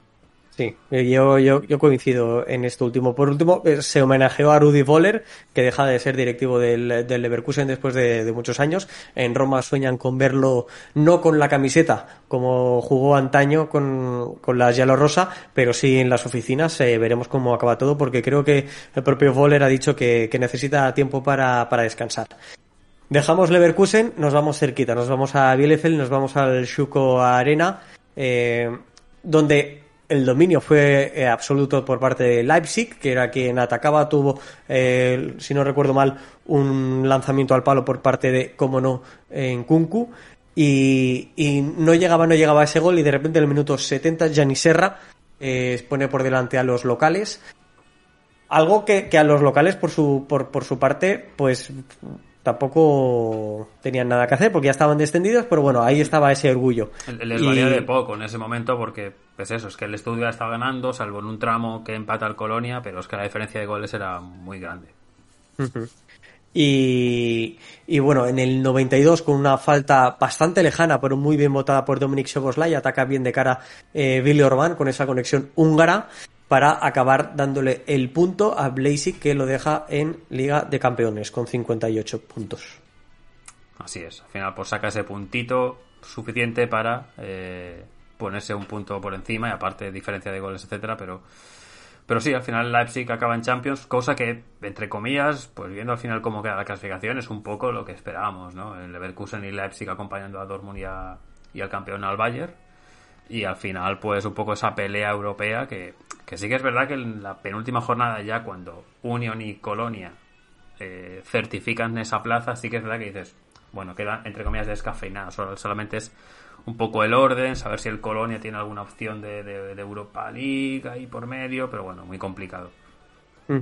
Eh, de aquí nos vamos al otro partido de los equipos involucrados, que ese era el Union Bochum, con un Bochum que dio más guerra de lo esperado, sobre todo en el segundo tiempo, pero que en líneas generales fue bastante dominado por los berlineses, con un gol de Grisha Promel eh, a pase de Haraguchi en el minuto 4, en el 24 Taiwo Bonigi de penalti, eh, marcaba después de unas manos dentro del área del Bochum. En el 54 Zoller eh, ponía el 2 a 1, el 2 a 2 en el 78 y en el 88 Taiwo Bonigi, el Lukaku de los pobres para poner el 3 a 2 final. Eh, creo que muy merecido en cuanto al partido en sí y en cuanto a la temporada sin lugar a dudas. Un Union Berlin que por segunda temporada estarán en competición europea ha saltado hacia adelante, ha pasado de la Conference League a, a la Europa League quedando quinto lugar, ¿eh? Ole, ole eh, por ellos. Sí, sí. Y, y, el Freiburg, que igualmente también acaba en fase de grupos de, de Europa League. Eh, y finalmente es el Colonia quien, eh, tras la derrota y la victoria, en este caso también del Stuttgart, acaba como, como séptimo. Europa, el, el, Colonia irá a la, a la Conference. Pero aquí lo más llamativo es la victoria del Stuttgart y a su vez la derrota del Hertha en Dortmund, que en Dortmund que no jugaba nada más allá de la despedida de Holland, de bueno, en realidad de varios jugadores se despidieron de, de muchos. de Dortmund, sí. Sí, eh, bueno, si, si quieres vamos un poco a estos eh, dos partidos. De los otros, eh, vamos a llamarles intrascendentes, el 2 a 2 del Mainz con el Eintracht Frankfurt. Luego también teníamos el Borussia Mönchengladbach con 5 a 1 sobre el Hohenheim. Partido en el que estrenaron camiseta y destituyeron a su entrenador. Adi Hütter deja de ser entrenador del Borussia Mönchengladbach después de un año, bajo mi punto de vista, eh, el peor de todo respecto a las expectativas que yo podía tener en esta Bundesliga. El Augsburg ganó 2 a 1 al Greuther Fürth y el Wolfsburg empató a 2 ante el Bayern München y en este caso, segundo entrenador despedido, el Florian Kofel deja de ser de entrenador también del del Wolfsburg. No logró remontar el vuelo después del inicio de campaña a los mandos de Mark van Bommel y, también veo lógica su salida de, del Volkswagen Arena. Eh, pues lo dicho, nos vamos al Stuttgart Call, en el que creo que el Korn sí que sí que pudo hacer más o pudo haberse llevado el partido, pero el Stuttgart le puso muchísimo más coraje en momentos determinados, tanto al inicio de la, del partido como al final del mismo, le puso un empuje muy, muy, muy exagerado. Eh, empieza ganando con gol de Sasa Kalacic. Aquí la curiosidad es que falla el penalti del córner que, que, le detiene el portero del Col. Sacan el córner eh, Fugrich y marca el gol el, espigado delantero del Stuttgart.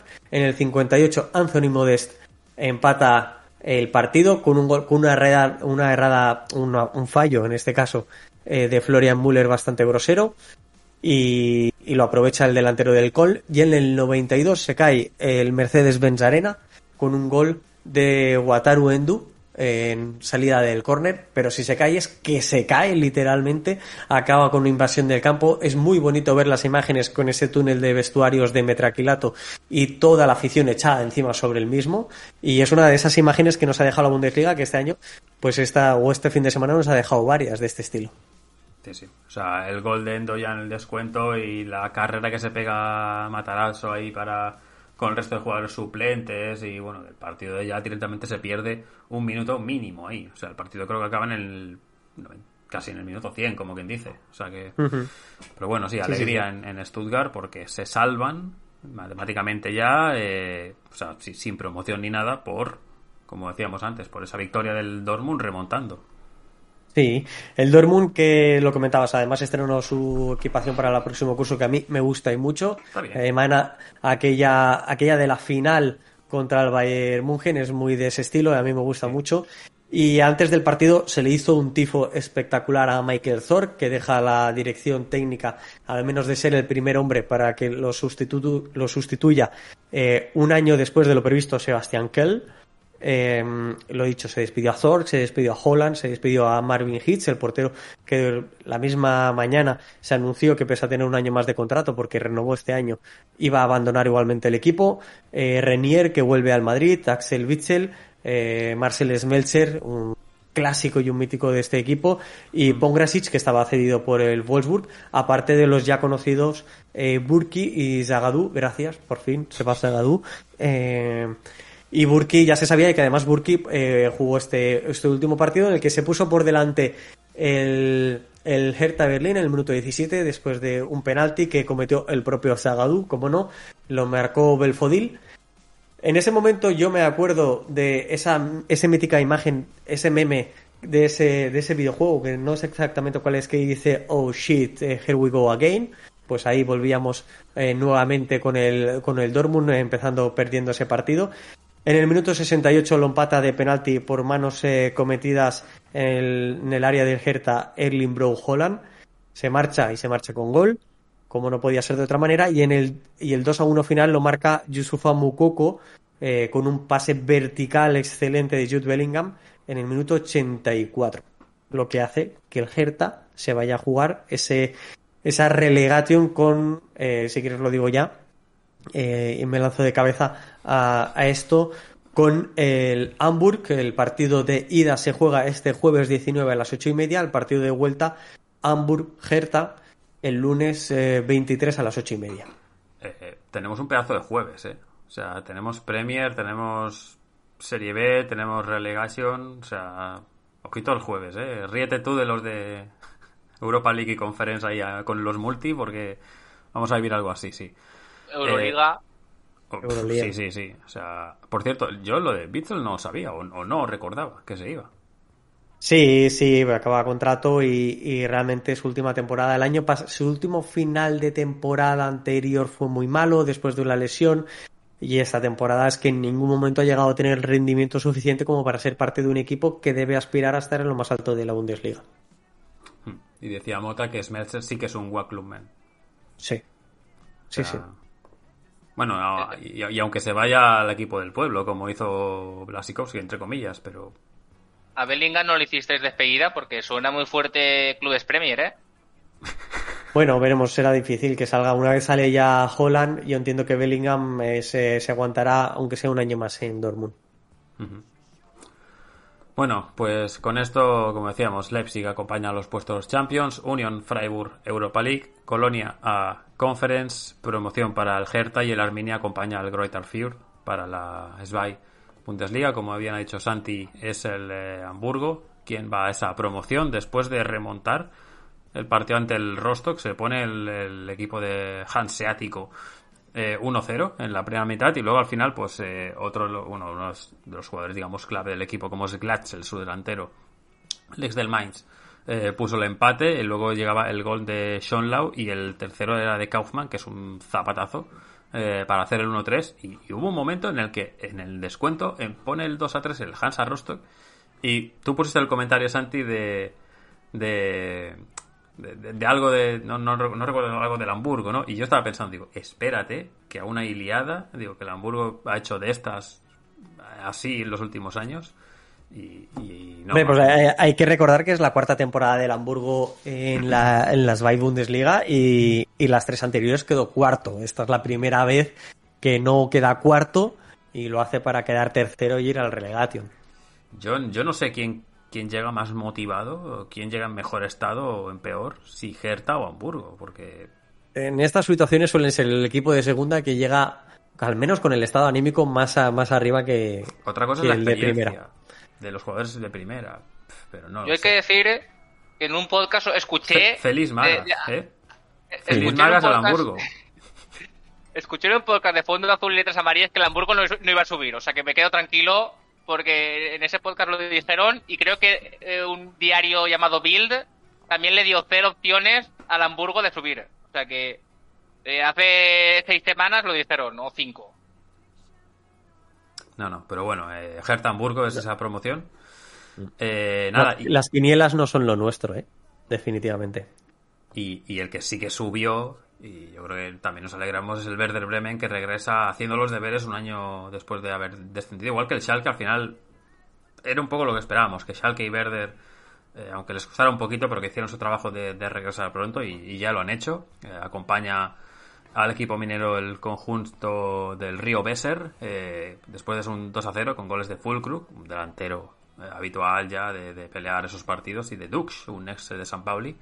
Así que eh, a primera el año que viene el Werder.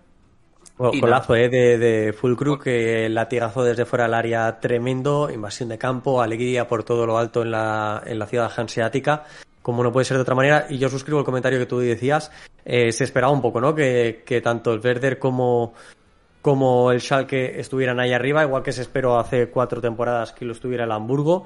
Eh, cuando cae un histórico, eh, siempre tiendes a pensar que, será un camino de ida y vuelta eh, bastante más corto.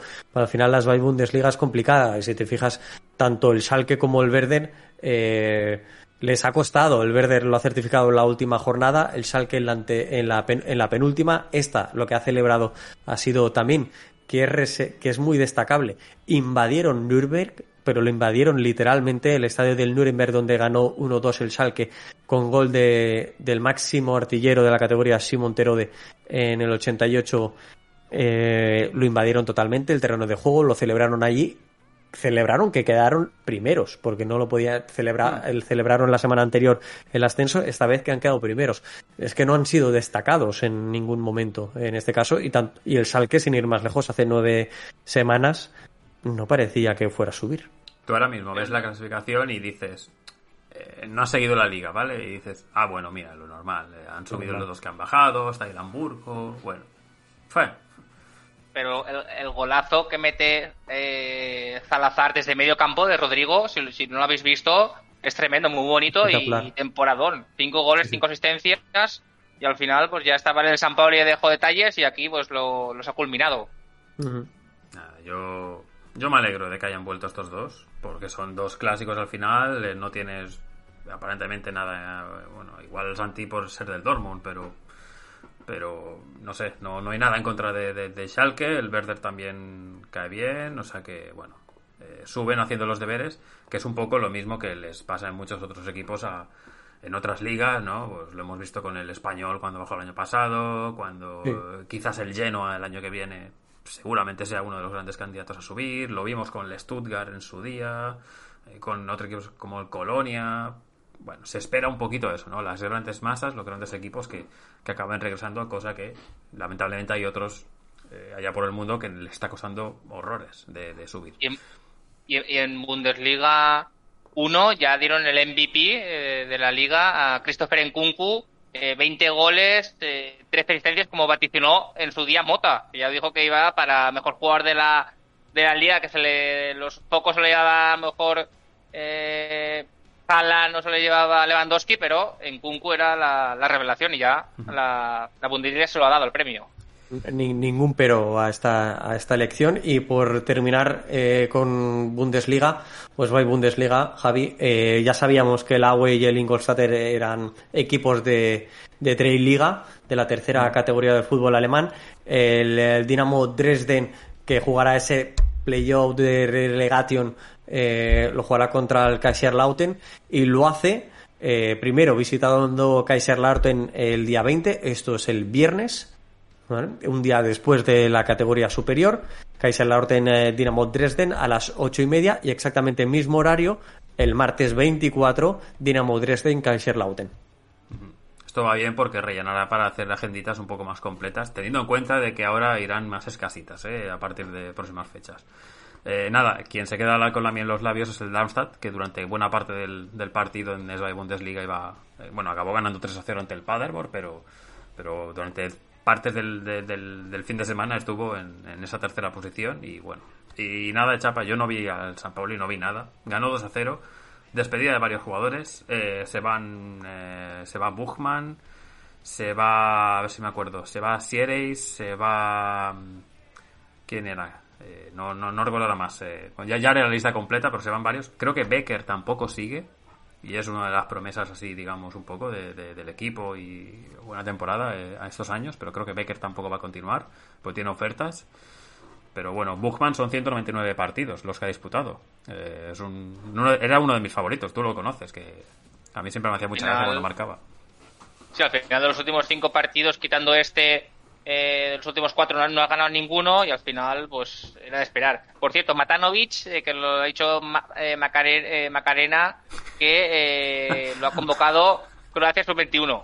Igor Matanovic, que estará entre Alemania y Croacia y Molero, pues que se, lo lleva para casa, de momento, porque va a la sub-21 y aún puede hacer el, el switch, el cambio. Ese mote no lo he visto venir, ¿eh? Bueno, em, nada, y dejamos Alemania porque al final casi tres, casi hora y tres cuartos de las principales ligas, pero es que esto es el final de temporada. O sea, si no hablamos de estos equipos ahora, ya no vamos a hablar, salvo que nos dé por hacer otra cosa, que puede ser. Bueno, eh, dicho esto, nos vamos para Francia, donde aquí se jugó la última, la, penúltima, perdón, penúltima jornada el pasado sábado, íntegra a las 9 de la noche, todo bien para que el domingo y el lunes puedas ver los resúmenes tranquilamente eh, y no subidos ahí a las tantas de la, de la madrugada.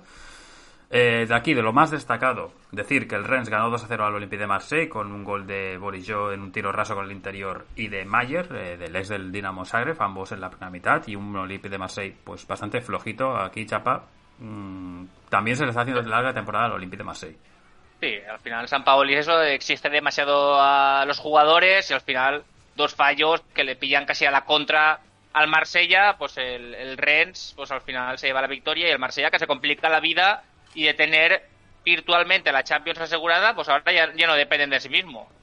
Sí, el Rennes, bueno, respira un poco de cara pues a, la, a las plazas europeas, que todavía puede pelear incluso la, la plaza Champions. Eh, pero bueno, vamos a ver eh, cómo, cómo queda esto, porque en Francia hay que decir que aquí sí que va con la diferencia general de goles. Y ahora mismo el Rennes tiene un eh, más 42 eh, y Olympique de Marseille tiene 68 puntos, tiene 3 más, igual que el Mónaco, eh, por 65 que tiene el Rennes, pero claro, el Olympique de Marseille es que tiene más 21.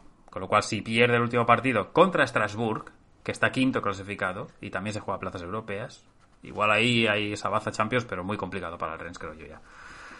Bueno, eh, quien ha hecho los deberes muy bien las últimas jornadas ha sido el Mónaco. Ganó 4-2 al, al Brest y eso que el Brest se pone 0-2 con, eh, con dos goles. Eh, incluso hay un larguero antes por medio del Mónaco, pero, pero aún así marca 0-2 el, el Brest en la primera mitad.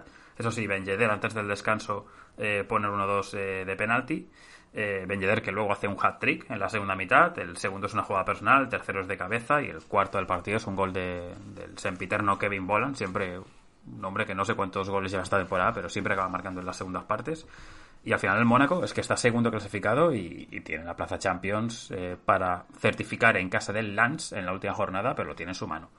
Nueve victorias consecutivas, Javier. Poca broma, que el Mónaco está eh, la flecha para arriba más. Lleva tres flechas para arriba seguidas. No, no hemos visto venir, ¿eh? Esta, este y Ben con guarismos de Mbappé, que mucho Mbappé por aquí, Mbappé o salgo a, vapear fuera del bar, va a vapear, pero al final Ben guarismos similares. Bueno, eh, quien se la ha ido pegando últimamente, eh, eh, es que cuando más confías en ellos, yo creo que se la pegan más, es el Niza. Perdió en casa 1-3 ante un Lille que no se jugaba nada.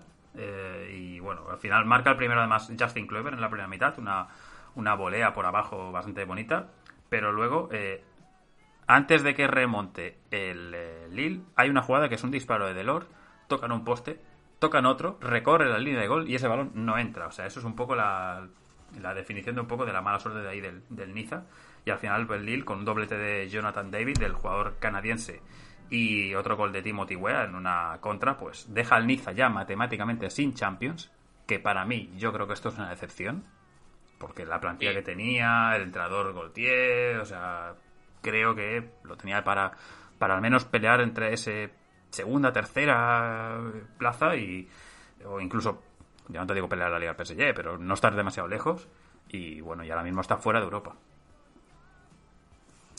Y el que sí que lo está aprovechando es el Strasbourg, que sí que ganó 1-0 al Clermont, un gol de Adrián Tomasón eh, de cabeza en la primera mitad, dominio, y luego al final acaba un poco sufriendo, pero también acaban todos contentos porque además el Clermont, con el resto de resultados que se dieron, certificó la permanencia, cosa que no parecía cuando el Clermont sube y dijimos, vamos a ver la experiencia del Clermont en una categoría así como la del fútbol francés, pero sí, sí, ya está matemáticamente para la próxima temporada. Radio pequeño, yo creo que es el presupuesto más bajo de la Liga, o sea que yo creo que de las grandes revelaciones. Nadie iba a apostar que a falta de una jornada se salvaran. Por abajo, ahora aquí es, bueno, partidos donde no había nada en juego, el Lyon 3, Nantes 2, partido un poco de, ida y vuelta y poquito más, algún bonito gol y no, no mucho más detalle. Y Montpellier 0, PSG 4, pues nada, eh, dos goles de, de, Messi, eh, otro por ahí de, de, Di María, pero realmente, bueno, y un penalti de Mbappé, pero poco más de que decir de este, de este partido, más Bueno, allá del dominio destacar que los aficionados locales pues eh, llenaron de, de bengalas el, el partido, tuvieron que parar unos minutos. Un poco la tónica de Francia de, este, de esta temporada. Al final, mucho, mucho bengaleo, mucha historia. eh, pero bueno. También, por cierto, cuando el- no, no lo- me acuerdo de decirlo, pero cuando marca el Everton los dos goles, en los dos goles lanzan botes de humo azul al campo que generan una especie de neblina azul que se aprecia por la televisión. Y eso yo no sé hasta qué punto es productivo. Ya, bueno. ya pasó el anterior gol de Richard Leeson que meten, creo, en el minuto 7-8, ya tiraron, incluso Richard Leeson la cogió Y lo tira por ahí, sí. Unos metros, no, unos, metros la, la llevó en la mano, como si fuera la antorcha o- para los Juegos Olímpicos. En fin, bueno. Eh, nada, parte baja. Eh, el Giron Dance eh, es eh, matemáticamente equipo de, de League D, eh, porque es verdad que aquí va la diferencia general de goles, pero eh, eh, tiene un, lo tenía por aquí apuntado, menos 41, mm, con tres puntos por jugar y pues, con un Metz y con un Sanetien que tienen tres puntos más, o sea, lo tenía prácticamente complicado, pero es que además empató a cero contra un Logian. Tuvo las ocasiones más claras, eh, las tuvo precisamente Juan Huyo, el jugador surcoreano. Y luego además hay una expulsión al final del partido, un jugador por una entrada dura, Mensah, pero bueno, un, drama eh, lo, lo- lo del Madmut eh, Atlantic de Burdeos. Y el resto de equipos que se la están jugando, pues el San Etienne, eh, que perdió en casa 1-2 ante el Stade de Reims, un partido a puerta cerrada. Marca el Reims el 0-1 gol de Munetsi al inicio del partido. Empata el Joaquín Mangala, sí, sí, el, el ex del City de. Valencia. Empata en una acción ahí en un, un corner, balón que cae y le pega un zurdazo. Y luego Camori de un vía en la segunda mitad pone el 1-2 para el Reims y deja al San Etienne en descenso 31 puntos con eh, menos 35 de gol average y el Metz que ganó su partido, lleva dos victorias consecutivas. Ganó el Metz 1-0 al Angers eh, con un gol de Lamkelse. Tiene los mismos puntos y el Metz tiene menos 29. O sea, hay 6 puntos, 6 goles de diferencia. Pues tremenda estas dos victorias del Mets, eh, que lo teníamos casi descendido, pues al final los dos históricos que se pueden ir para abajo. Y Javier, no sé si eres consciente, pero dentro de dos años la liga se reduce a 18 y el ascenso eh, van a bajar cuatro y subirán dos únicamente. Que, que, que no, que no lo podrían hacer un poco más escalonado para que no fuera tan, tan bestia ese descenso ese Eh, año. Hombre, claro, porque si, si no, no vas a reducir uno y dejar de impar. Tendrás que bajar de Bueno. golpe cuatro y subir dos. Se ha visto. Que en Turquía, si, si puede pasar en Turquía, Bueno, pero no somos partícipes de, de ligas impares. El descansa lo club de fútbol, yo a mí no me gusta. Lo sé, lo sé. Bueno, eh, pues eh, ve- veremos si hay más promociones por medio, ¿sabes? Para hacer mm, que se mantengan, que suban más, menos. O sea, veremos cómo, cómo lo hace. Pero bueno, nada, el resto de equipos, Troyes, Logian, etcétera, pues están salvados. O sea que aquí ya solo se la juegan entre Metz, San Etienne, la plaza del play-out y la del descenso, y lo que hemos comentado de las plazas europeas. Que esto será eh, la última jornada que quede en Francia, que se disputará el próximo sábado a las 9 de la noche todo. Así, así nos gusta, nada de ir separando. Tenemos el 11 de la jornada. eh, Leo Jardim en portería, Klaus que está haciendo un temporada en banda, eh, Truffert eh, del Rennes eh, la otra banda, eh, Badiasil del Monaco y Marquinhos centrales, Onana del, del Lille, Mayer, Thomason centro de campo y arriba eh, dos del PSG y Ben Yedder. Precisamente eh, ayer, antes de acabar la liga, se generó los premios los premios del año, o sea, ya se ha otorgado el once ideal de la, de la Ligue 1. Ligue 1, Javier. A ver, ese 11. Donnarumma en puerta, que empezamos muy mal, ya. Eh, jugado creo que 16 partidos, no ha sido titular, pero bueno, al final creo que habrá sido menos eh, menos goleado alguna historia de estas en proporción y por eso se lo dan, pero, pero ya te da la repercusión de que es una eh, basura de, de- de premio ya. La banda, eh, eh, Jonathan Klaus, que ha hecho un temporadón con el Lens, realmente, Marquinhos y Saliba, que también le dieron el mejor joven sub-21, eh, Nuno Méndez también en, en la banda, bien, en la parte alta Fofana, que también le dieron el mejor africano de la Ligue 1, El del Lance. Tuameni, sí, Vale. eh, eh, del Mónaco, eh, Payet del Marsella, que precisamente May- Payet, eh, cuando le dijeron a Nobel quién es el mejor jugador que has jugado, dijo que Payet era el mejor jugador con el que Sí, sí. había compartido vestuario y que le extrañaba que ningún grande de Europa hubiera pujado por él. Bueno, Monaco, el, grande, el, el Marsella es el grande de Europa, ¿no? Arriba, pues Ben Yedder, Mbappé y Terrier, eh, pues que te lo llevas ahí, Javier. Usualmente te han puesto uno de tu equipo. Y eso que habéis anotado eh, el récord anotador eh, de vuestra historia, el REN de, de goles 80. Eh, o sea que si metéis uno ya hacéis récord.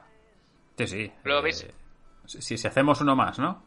Si hacéis uno ya es récord, Pues, absoluto. pues, pues se hará. El- Bueno, bueno. eh, Luego, sí, eh, los premios MVP a, a Mbappé, que es el tercer año consecutivo que lo, que lo consigue. Bueno, al final, los jugadores de más calidad. O sea, es lo que hay. Pero bueno, eh, nada, Francia, eh, Ligue 1, hasta, hasta la semana que viene. eh, en Ligue D eh, subió el Ajaxio, ganó 1-0 al Toulouse, así que el equipo corso eh, regresa a la primera división.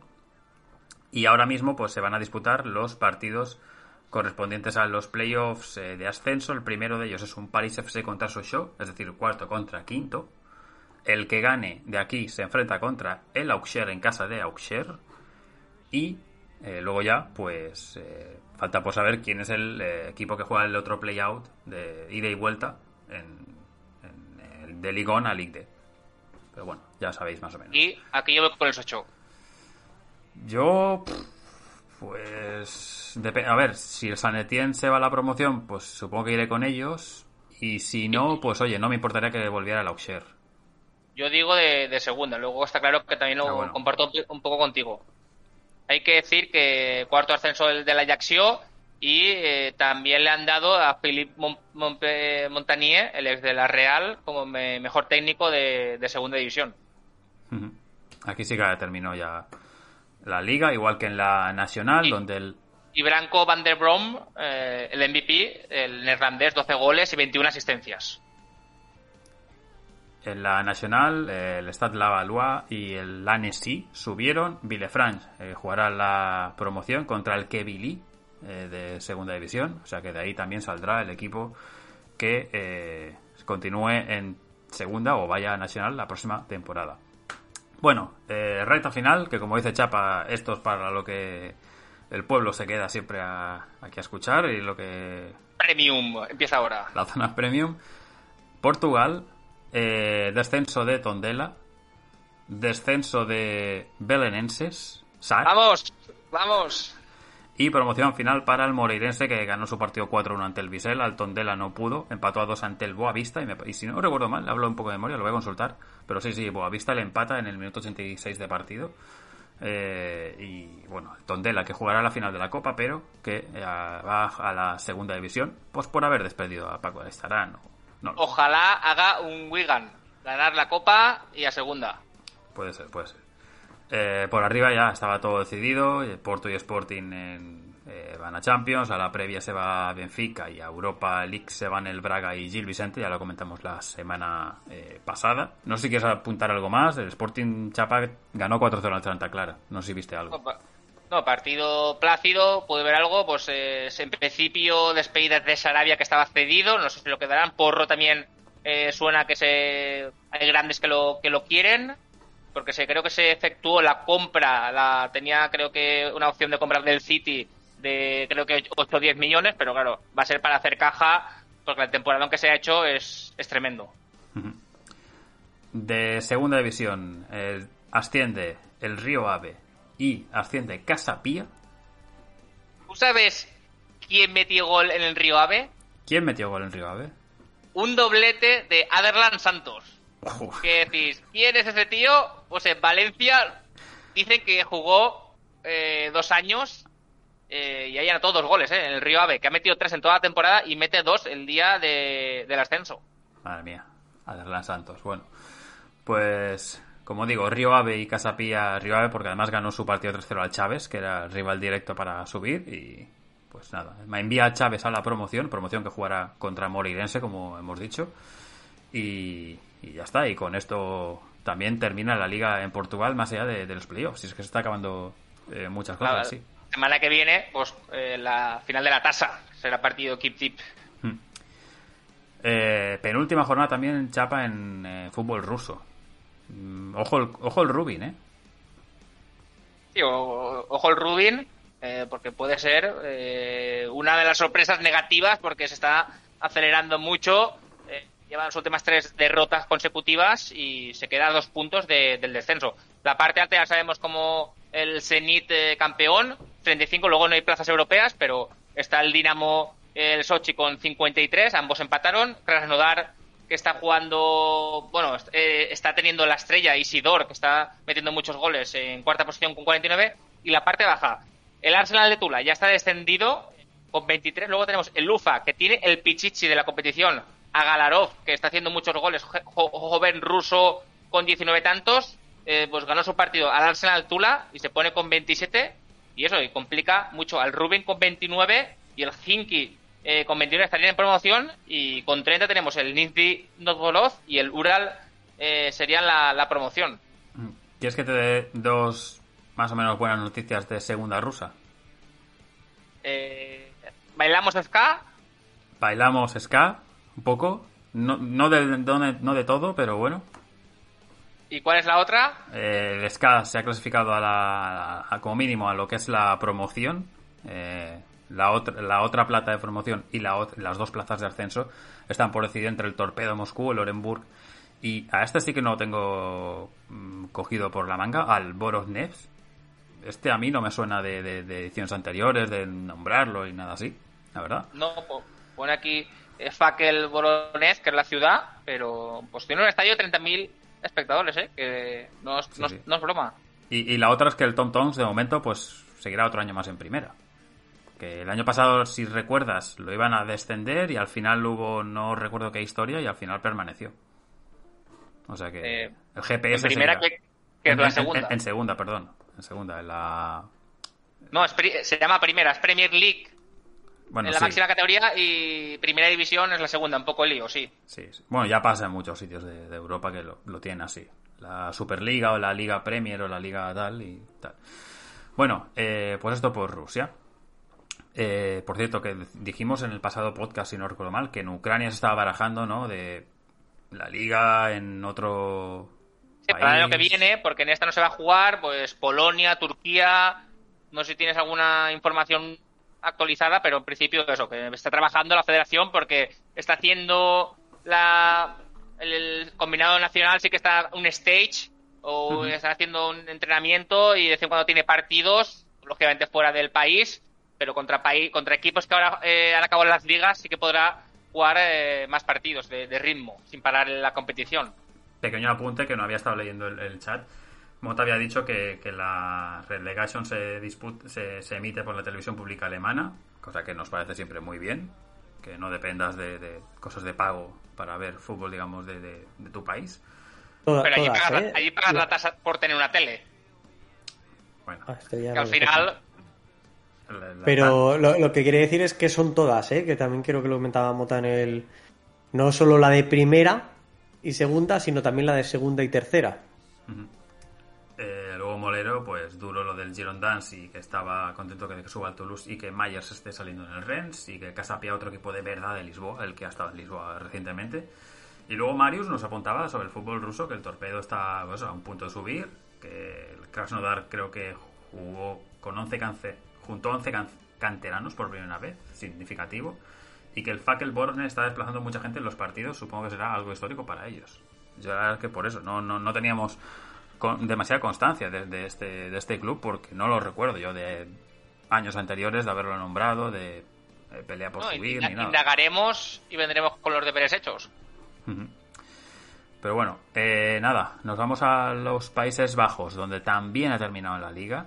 Y aquí eh, lo único que hay que añadir es que los descendidos, como dijimos la semana pasada, son el Pexuele y el que le acompaña va a ser el Willem Tuede. eh, y el que se va a la promoción es el Heracles Almelo, porque perdió su partido contra el Sparta de Rotterdam, que también se la está jugando. Por cierto, marcó Lenarti, el ex de San Paulo y Chapa. Anda por ahí, sí, sigue metiendo algún que otro gol de vez en cuando. Salvó al Sparta. Manda al Heracles a la eh, promoción. Y el que va a la promoción o al playoff, digamos, de, Conference es el Herenben, que ganó su partido eh, ante el eh, Go Ahead Eagles y acompaña al Utrecht, Vitesse y AZ para la plaza, digamos, de Europa. Y luego el resto de arriba ya no tiene mucha trascendencia porque ya dijimos que, cada uno ya estaba en las plazas adjudicadas. Pero bueno, antes, hablabas, antes hablabas del jueves, pues el jueves también se juegan los partidos de ida de, este playoff de la Eredivisie por plaza europea, el Herenfin AZ y el Utrecht Vitesse. El primero de ellos a las 7 menos cuarto, el segundo a las 9 eh, de la noche. Y, luego lo que también anda, anda en juego es lo que tú también comentabas del Heracles que baja. Eh, en ese playoff que se mete el Heracles eh, dentro del meollo que ya han empezado los equipos que han iniciado el playoff de la Erste Divisie que, que el Ado Den Haag derrotó al Nakbreda, el Eindhoven derrotó al de Grashaft y el Excelsior lo hizo con, con el Roda. Aquí, junto con el Excelsior, se verán las caras el Heracles en semifinales y el Ado y el Eindhoven se verán en las otras semifinales. Que iremos poniendo por la agenda porque ya están ahí puestos, o sea que. Sí, sí. Y, y en eh, Bélgica, eh, pues el título para el, para el eh, Club Bruges, para el Brujas. Sí, sí, al final nos ha dejado con la miel en los labios y nos ha podido culminar esa hazaña que era que el segundo presupuesto más bajo de la categoría, recién ascendido, eh, el equipo de un barrio de Bruja, de, perdón, de Bruselas, eh, el equipo de St. Gilles, eh, se llevará el título y con ese doble, doble enfrentamiento que acabó llevándose el Brujas, consigue darle la vuelta y a falta de una jornada por terminar este, este playoff de campeones, el Brujas se haya proclamado campeón. Yo creo que el Brujas, en líneas generales, ha ido de menos a más creo que la llegada que llegaba desde Bolonia del danés Skopolsen ha sido también un impulso eh, un impulso bueno y que al final eh, la plantilla que tiene es un, es un equipazo y Miñolet en este doble enfrentamiento ha tenido mucho que ver y ha tenido mucha responsabilidad de no caer derrotados o empatados ante el Unión Saint-Gilloise. Y el Unión Saint-Gilloise, eh, bueno, pues ya se sabe que, que Denis Unzaf hace las maletas rumbo a la Premier, pero es que muy probablemente Dante Van también saldrá del equipo. A mí, y es una debilidad personal, Casper Nielsen me gusta mucho también y, no creo que, logren mantenerlo. Pero bueno, tenemos al Unión San Julas en Champions y, y todo, todo queda eh, pues con el Brujas en fase de grupos de, Champions League, el Unión San Julas en rondas previas de Champions, el Anderlecht con dos rondas previas de UEFA Conference League, el Amberes, el Royal Antwerp también con rondas previas de, de Conference League y el Ghent, Gante, en ronda previa de Europa League. Sí, porque ganó su partido 0-2 al Genk, partido que escogió Juan Carlos Molero como vencedor de la última jornada de Kit eh, y es una lástima porque queda la última jornada que queda pues como una Coca-Cola sin, sin gas, ahí sin que no sabía nada ya para, para la última jornada, pero bueno. Sí, aquí lo que, lo que pasa es que, eh, bueno, iría a Conference League, pero eh, al quedar primero del segundo playoff o del playoff 2 el Gent, los Búfalos que ganaron la Copa, y por haber ganado la Copa, pues ellos ocupan la plaza de, Europa League, digamos, y nada más. Sí, tres cosas. Eh, una de ellas, dime, Chapa. No, que sobre Sanguilua decir que sí, tiene el presupuesto más bajo, pero hay que decir que el Brighton está por detrás y un poco sé que estaban, el Brujas le decía eh, eh, que vosotros sois el Brighton, le decía eh, el entrenador de Brujas al, al Sanguila, y dice, pues enhorabuena por haber ganado la Premier, a vosotros. Entonces es un poco lo, que decimos, pero bueno, al final se complica bastante, al final te aseguras estar en Europa, pero al ir ruta a Liga, del no, no ganar la Liga, te va a tocar rivales muy fuertes. Entonces si se ve ahí desbandada hacia Brighton, eh, va a ser muy complejo el soñar porque hay que pasar dos rondas de Champions. Pero bueno, al final eh, yo creo que eh, más meritorio y nos ha dejado soñar un poquito, que es, bonito. Tres cosas. Una de ellas, mi compañero de piso estuvo en Bruselas este fin de semana y se me pasó por completo decirle nada de, a ver si encuentras algo amarillo y azul, ¿sabes? Eh... Habéis ambiente, ¿no? Había derby. Sí, que también estuvo por Gante, me ha dicho, que hay un tren que, está como a una orilla o tres cuartos de hora o algo así, que se puede dar una vuelta por allí. Eh, y en la tercera, eh, nuestro búho depresivo. Hace semanas que no sabemos de él y Que nos desde cuente un cambio- poco su, su vivencia, no sé si está de viaje o lo que sea. Sí, desde el cambio de Nick, pues que ha desaparecido un poquito, pero bueno, que sí que nos dé sus sensaciones y a ver qué, qué le parece. Y son de estos alianzas, convenios con el Brighton, que en este caso ha sido beneficiado, pero eh, lo que está claro es que al final estos convenios, no sé si son positivos para el fútbol o no, pero a corto plazo de momento le, le ha beneficiado. Bueno, Chapa, eh, Egeo, Vamos al Egeo, donde el Trabzonspor volvió a festejar su liga. Estaba sancionado el estadio y jugaron en el campo de- del Istanbul. Y hay que decir que llenaron unos 40.000 espectadores porque hay mucha... de, de Trevisonda a Estambul. Según Tony Padilla, dice que hay porque hay mucha gente de Trevis Onda en Istanbul viviendo, como es tan grande. Que no es que viajaron los 40.000 espectadores, pero bueno, al final ganó una liga y, Ya. y quieres festejarlo y se llenó. Al final no, no, no, no he preguntado uno por uno de dónde procedían, pero el estadio estaba lleno de banderas del Stratossport en, jugando en Istambul porque estaban sancionados. Entonces ganaron su partido al Altay, un equipo descendido. Eh, luego está el Fenerbahce, que eh, está en segunda plaza, empató eh, 0-0 contra el Fatih Kararungu. Se hubiera asegurado, creo que la Champions, está, le falta un puntito. El Konya Sport se la puede arrebatar, eh, sí que ganó su partido 3-1 al Hatay Sport. Y el, el Istanbul, como decimos, empató 1-1 contra el Cerus Sport. Y de esta manera, eh, pues eh, le queda una victoria para asegurarse también Europa. Está muy abierto porque está el Aniana Sport, que podría eh, también optar a, a Europa y el Besiktas se queda sin Europa. Al final eh, no tiene opción de, de, de conseguir para Europa. El Galatasaray juega esta tarde, Domenico Torrent sigue con muchos problemas, parece que no continuará para el curso que viene y en descenso pues, eh, pues el Rizesport, Altai, eh, Gotepe y Jenny eh, que bajan para abajo. Si no recuerdo mal, la final de Copa era Sivaspor Alaniaspor. Sí. Sí, Entonces, ¿no? Vale. Eh, como ninguno están entre las plazas eh, primeras, por eso el Besiktas eh, Galatasaray se quedan sin Europa. Sí, sí. Bueno, En Grecia, eh, sí, ¿quieres decir algo más? no, no, no, iba, iba a ir.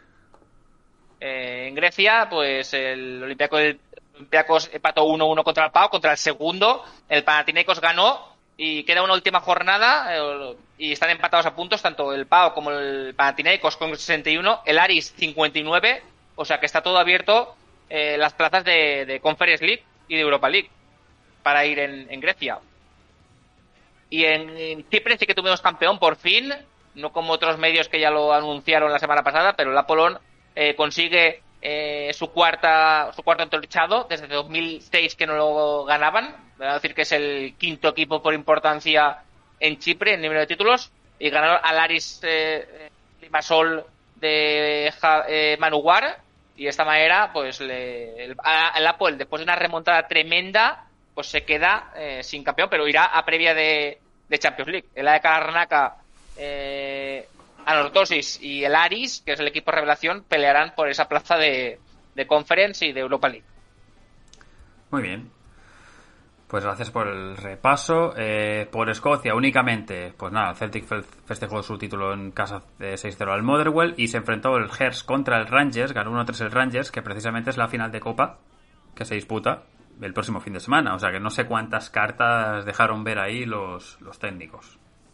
Vamos a ver. Eh, y hay que decir que entre semana tienen la Europa League Sí, sí, por eso. o sea no que sé. veremos si vienen de resaca si vienen deprimido- deprimidos o, o qué Eh, pasa Yo te iba a decir que pocas cartas porque lo gana el Rangers y lo gana con mucha rotación. Yo eh, cuando vi el partido no, no lo vi en directo, pero buceé un poco en lo que podía, podía haber sido ese partido y viendo la alineación dije, aquí han cambiado hasta el apuntador del 11 titular o el 11 tipo de Van Broscos. Y sí, sí, y aún así lo ganó. Sí, sí. Pues igual no lo lleva, no va con la moral más alta posible a la, fi- a la final de Copa. Bueno, igual el Hearts dice, tú espérate a lo que pase el miércoles a ver cómo vuelven estos. Si vuelven contentos o vuelven... Bueno. El caso. eh, y bueno, buceando un poquito por el resto de ligas, eh, ¿por dónde quieres empezar, Chapa? ¿Quieres eh, ¿La ronda de campeones? Si quieres darle a Polonia o Croacia, que hemos tenido campeón, Vale, pues... en. Polonia, eh, pues el, el Spodnan eh, cam- campeonó su octavo título y primera en siete años, que jugarán la, la, la previa de, de Champions. Sí. Además, se aseguran plaza de conference, eh, bueno, previas en este caso, el Rakow de Chestochowa, el Pogo Sesnin y el Lekia de Ganst. Mira, el- mira los descensos, mira los descensos y te llevarás una sorpresa. Y el descenso, pues ha descendido el Wisla Cracovia. Que aquí todos nos lo acordamos de él, eh, pues jugando fases de grupos de Champions o previas de Champions o, o UEFA o lo que sea, pero ha descendido y vamos a ver la próxima temporada. Eh, si quieres nos damos eh, territorio molero, que también tuvimos campeón, el Dinamo de Zagreb. Una pena porque hubiera molado el eh, último partido el Dinamo de Zagreb Hard Speed, pero al final eh, pues se hizo las previsiones y el Dinamo de Zagreb pues que vuelve el vigésimo tercer título y no sé creo que desde no sé 2006 creo que se han fallado a tres títulos o sea que es un asedio total el equipo eh, de Zagreb que ganó la, la liga Sí, y además quedará una última jornada donde no queda nada en juego, porque las cuatro primeras plazas que dan acceso a Europa están decididas y el descenso también. Así que nada. Una lástima, pero bueno, al final una te- temporada, digamos, entretenida en Croacia. Eh, esos los campeones que hemos tenido este fin de semana eh, y comentar, bueno, nos comentaba eh, Molero en, en Twitter que el partido entre el Partizan y el, el Bozdovac, eh, se retrasa por una amenaza de bomba. O sea que eso por, por, por Serbia. De las ligas que nos quedan de, cam- de campeones, pues por orden de ranking, sí que estábamos en, en Dinamarca. Está entre el Copenhague y el Midtjylland, que ahora a las 7 eh, juega el Midtjylland, que si pierde, la liga ya sería para el Copenhague. Correcto. En Israel eh, está Maccabi Haifa 72, eh, Hapoel 66, quedan dos jornadas, eh, siete y media juegan una, o sea que ya podría el Maccabi eh, Haifa ser campeón si el Hapoel eh, no gana. En Eslovenia eh, se la juegan entre el Maribor y Koper. El Koper tiene un partido menos que se juega esta tarde. Eh, no sé si cómo va, si lo tenéis actualizado, pero estaban eh, Está perdiendo. 1-2, perdi- está perdiendo, oh, sorpresa. Entonces, se puede ir a la última jornada con un punto de diferencia, pero está muy bonito en Eslovenia que estas ligas que se deciden en la última jornada es, yo creo que es muy emocionante. Ujú. En Luxemburgo tenemos el Dudelange 64, el Flora 61. eh, queda una jornada y es muy difícil porque tiene, en principio, aquí van por diferencia de goles o. Entonces tendría que remontar 20 goles, pero bueno, el Dudelange a un paso de conseguir el, el Luxemburgo. En Armenia, eh, aquí nos quedan tres jornadas eh, porque juegan eh, hoy el, el domingo y el, y el y el próximo sábado acaba el 28 el jornada de Champions eso la para la Champions algunos estará pendiente de la Liga Armenia y el Piuik eh, 71 al Ararat Armenia 68 o sea tres puntos de diferencia y quedan nueve en juego. Y para acabar eh, una liga que aquí peninsular pues en Andorra eh, el Interclub eh, Escaldes pues que perdió ayer y le da opción al Santa Coloma de ganar la liga. Está tres puntos y queda una única jornada por jugar. Perfecto. De lo que tengo yo que queda por aquí, eh, el Lugano, campeón de la Copa en Suiza, ganó 4-1 al eh, St. Gallen, así que se asegura como mínimo esa plaza europea. El, eh, en Bulgaria, también campeón de Copa, el Levski de Sofía, eh, que ganó en la final el derby al Cheska. Derby de Sofía, sí. Derby caliente, derby tenso, sí, sí. Eh, en República Checa, ya sabéis que la parte de ascenso, digo, la parte del título ya estaba decidido con el Victoria Pilsen campeón, pero eh, el que la va a tener Dame buenas noticias, dame buenas noticias, Javier. pues muy buena no es del todo, porque el Bohemians cae a la promoción y tendrá que jugar la promoción contra, eh, lo tengo por aquí, contra el Opava, que ha sido el tercer clasificado de la eh, segunda división de República Checa, el que ha ganado la liga, por cierto, es el Breno, ciudad de motociclismo eh, conocida. Y el eh, Bohemians que quedó antepenúltimo juega contra el tercero de la parte del descenso. El otro juega el en la promoción es el Teplice en, en República Checa. Así que nada, Uf. playoff días 19 y 22, es decir, jueves y domingo. El domingo sabremos si Bohemians se mantiene en primera o si el año que viene lo veremos en segunda división de República Checa. Y que nos queda, nos queda, eh, bueno, ya, ya dijimos, ¿no? El, el Cluj, que era campeón en Rumanía, o sea que Sí, sí, sí. el Los FCSB y el, ferroviarios. Sí. y Universitat de Craiova son equipos que jugarán Europa eh, próxima temporada en diferentes eh, modalidades, eh, porque uno, la Universitat tiene que jugar una especie de playoff todavía contra otro tipo de playoff, pero bueno, es otra historia de, de fútbol rumano. Y, y nada, y en Serbia, bueno, esperando un poco qué, qué pasa con Partizan, porque si pierde Partizan, el título es para Estrella Roja. Ya. O sea que, bueno, si, si, si, no gana directamente, mejor dicho, ¿no? O sea, estará Molero mucho más atento porque antes ponía el comentario ahí que precisamente decía que, que en Croacia Dinamo Zagreb sin eh, una gran temporada de cambio de entrenador pues lleva a la liga y que, bueno, falta mucho para que salga campeón un Osijek, por ejemplo. Es que el Dinamo, si no recuerdo mal, de las últimas 22 de este, de este siglo se ha llevado 17 y esta es la quinta consecutiva. Es un dominio pero aplastante, como pocos ¿eh? en Europa. Es lo que comentábamos, Santi, el podcast pasado. Que mm. si te metes en Champions, en estas ligas, meterte una inyección económica de 20 millones te supone una tiranía. Uh, por muy mal que lo hagas, vas a ganar la liga prácticamente 5 o 6 años. Uh, entonces, eh, esa plaza extra de liga, en vez de a lo mejor ir el presupuesto todo, pero a lo mejor la mitad para el equipo y la mitad para la federación, eh, para que se regularan a lo mejor infraestructuras o eh, campos de entrenamiento, sería más adecuado que dárselo al propio club.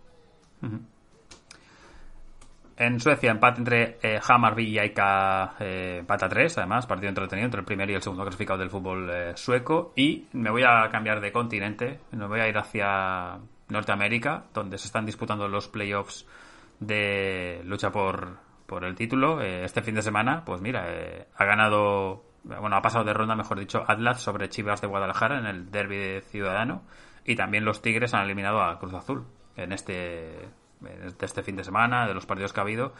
Eh, las semis pues son eh, América contra eh, Pachuca, Tigres contra Atlas. Lo iremos poniendo por la agenda. En Argentina, la final será Boca contra Tigre, porque Boca eliminó a Racing y porque Tigre lo hizo también ambos partidos en la tanda de penalti sobre Argentinos Juniors, así que Boca Tigre se disputará en principio el domingo, veremos a las 9 de la noche, veremos eh, hora peninsular española, pero por ahí andará la cosa. Y Manol, si tiene algún reporte, pues bienvenido sea. Manol venía, venía con faena y dijo que de momento no, no podrá acudir, pero siempre le, damos un, saludo fuerte. Falló Emiliano Unsúa, el ex del Atlético Madrid, para la Gagoneta y Copetti eh, fueron los dos eh, lanzadores que fallaron. Una pena, estaba yo pendiente de los penaltis y también estaba Ivanol con el, por el Twitter. En, en, Australia avanzan de ronda Adelaida y Western United eh, y jugarán las semifinales contra los dos equipos de Melbourne, es decir, Western United Melbourne Victory y Adelaide United contra Melbourne City. Partidos a las 11 y 5 de la mañana, el que esté en su casa no tenga nada que hacer siempre puede ponerse fútbol australiano, son semifinales de la, del torneo y eso siempre es recomendable, fútbol no asiático como tal, pero sí que relacionado con el fútbol desde Asia, eh, Dani Deuder y Tony Corneto. Y decir que la final de la Champions de África será Al contra el Wydad de Casablanca, porque ambos clasificaron este fin de semana y jugarán la final el día 29 a las 3 de la tarde entre el equipo marroquí y el equipo egipcio. Y que ha empezado el Europeo Sub-17. Ha empezado esta tarde. Pues Marc tendrá que estar atento. Nos tendrá que, que reportar. Sí, sí. España juega mañana contra Turquía a las 7 de la tarde.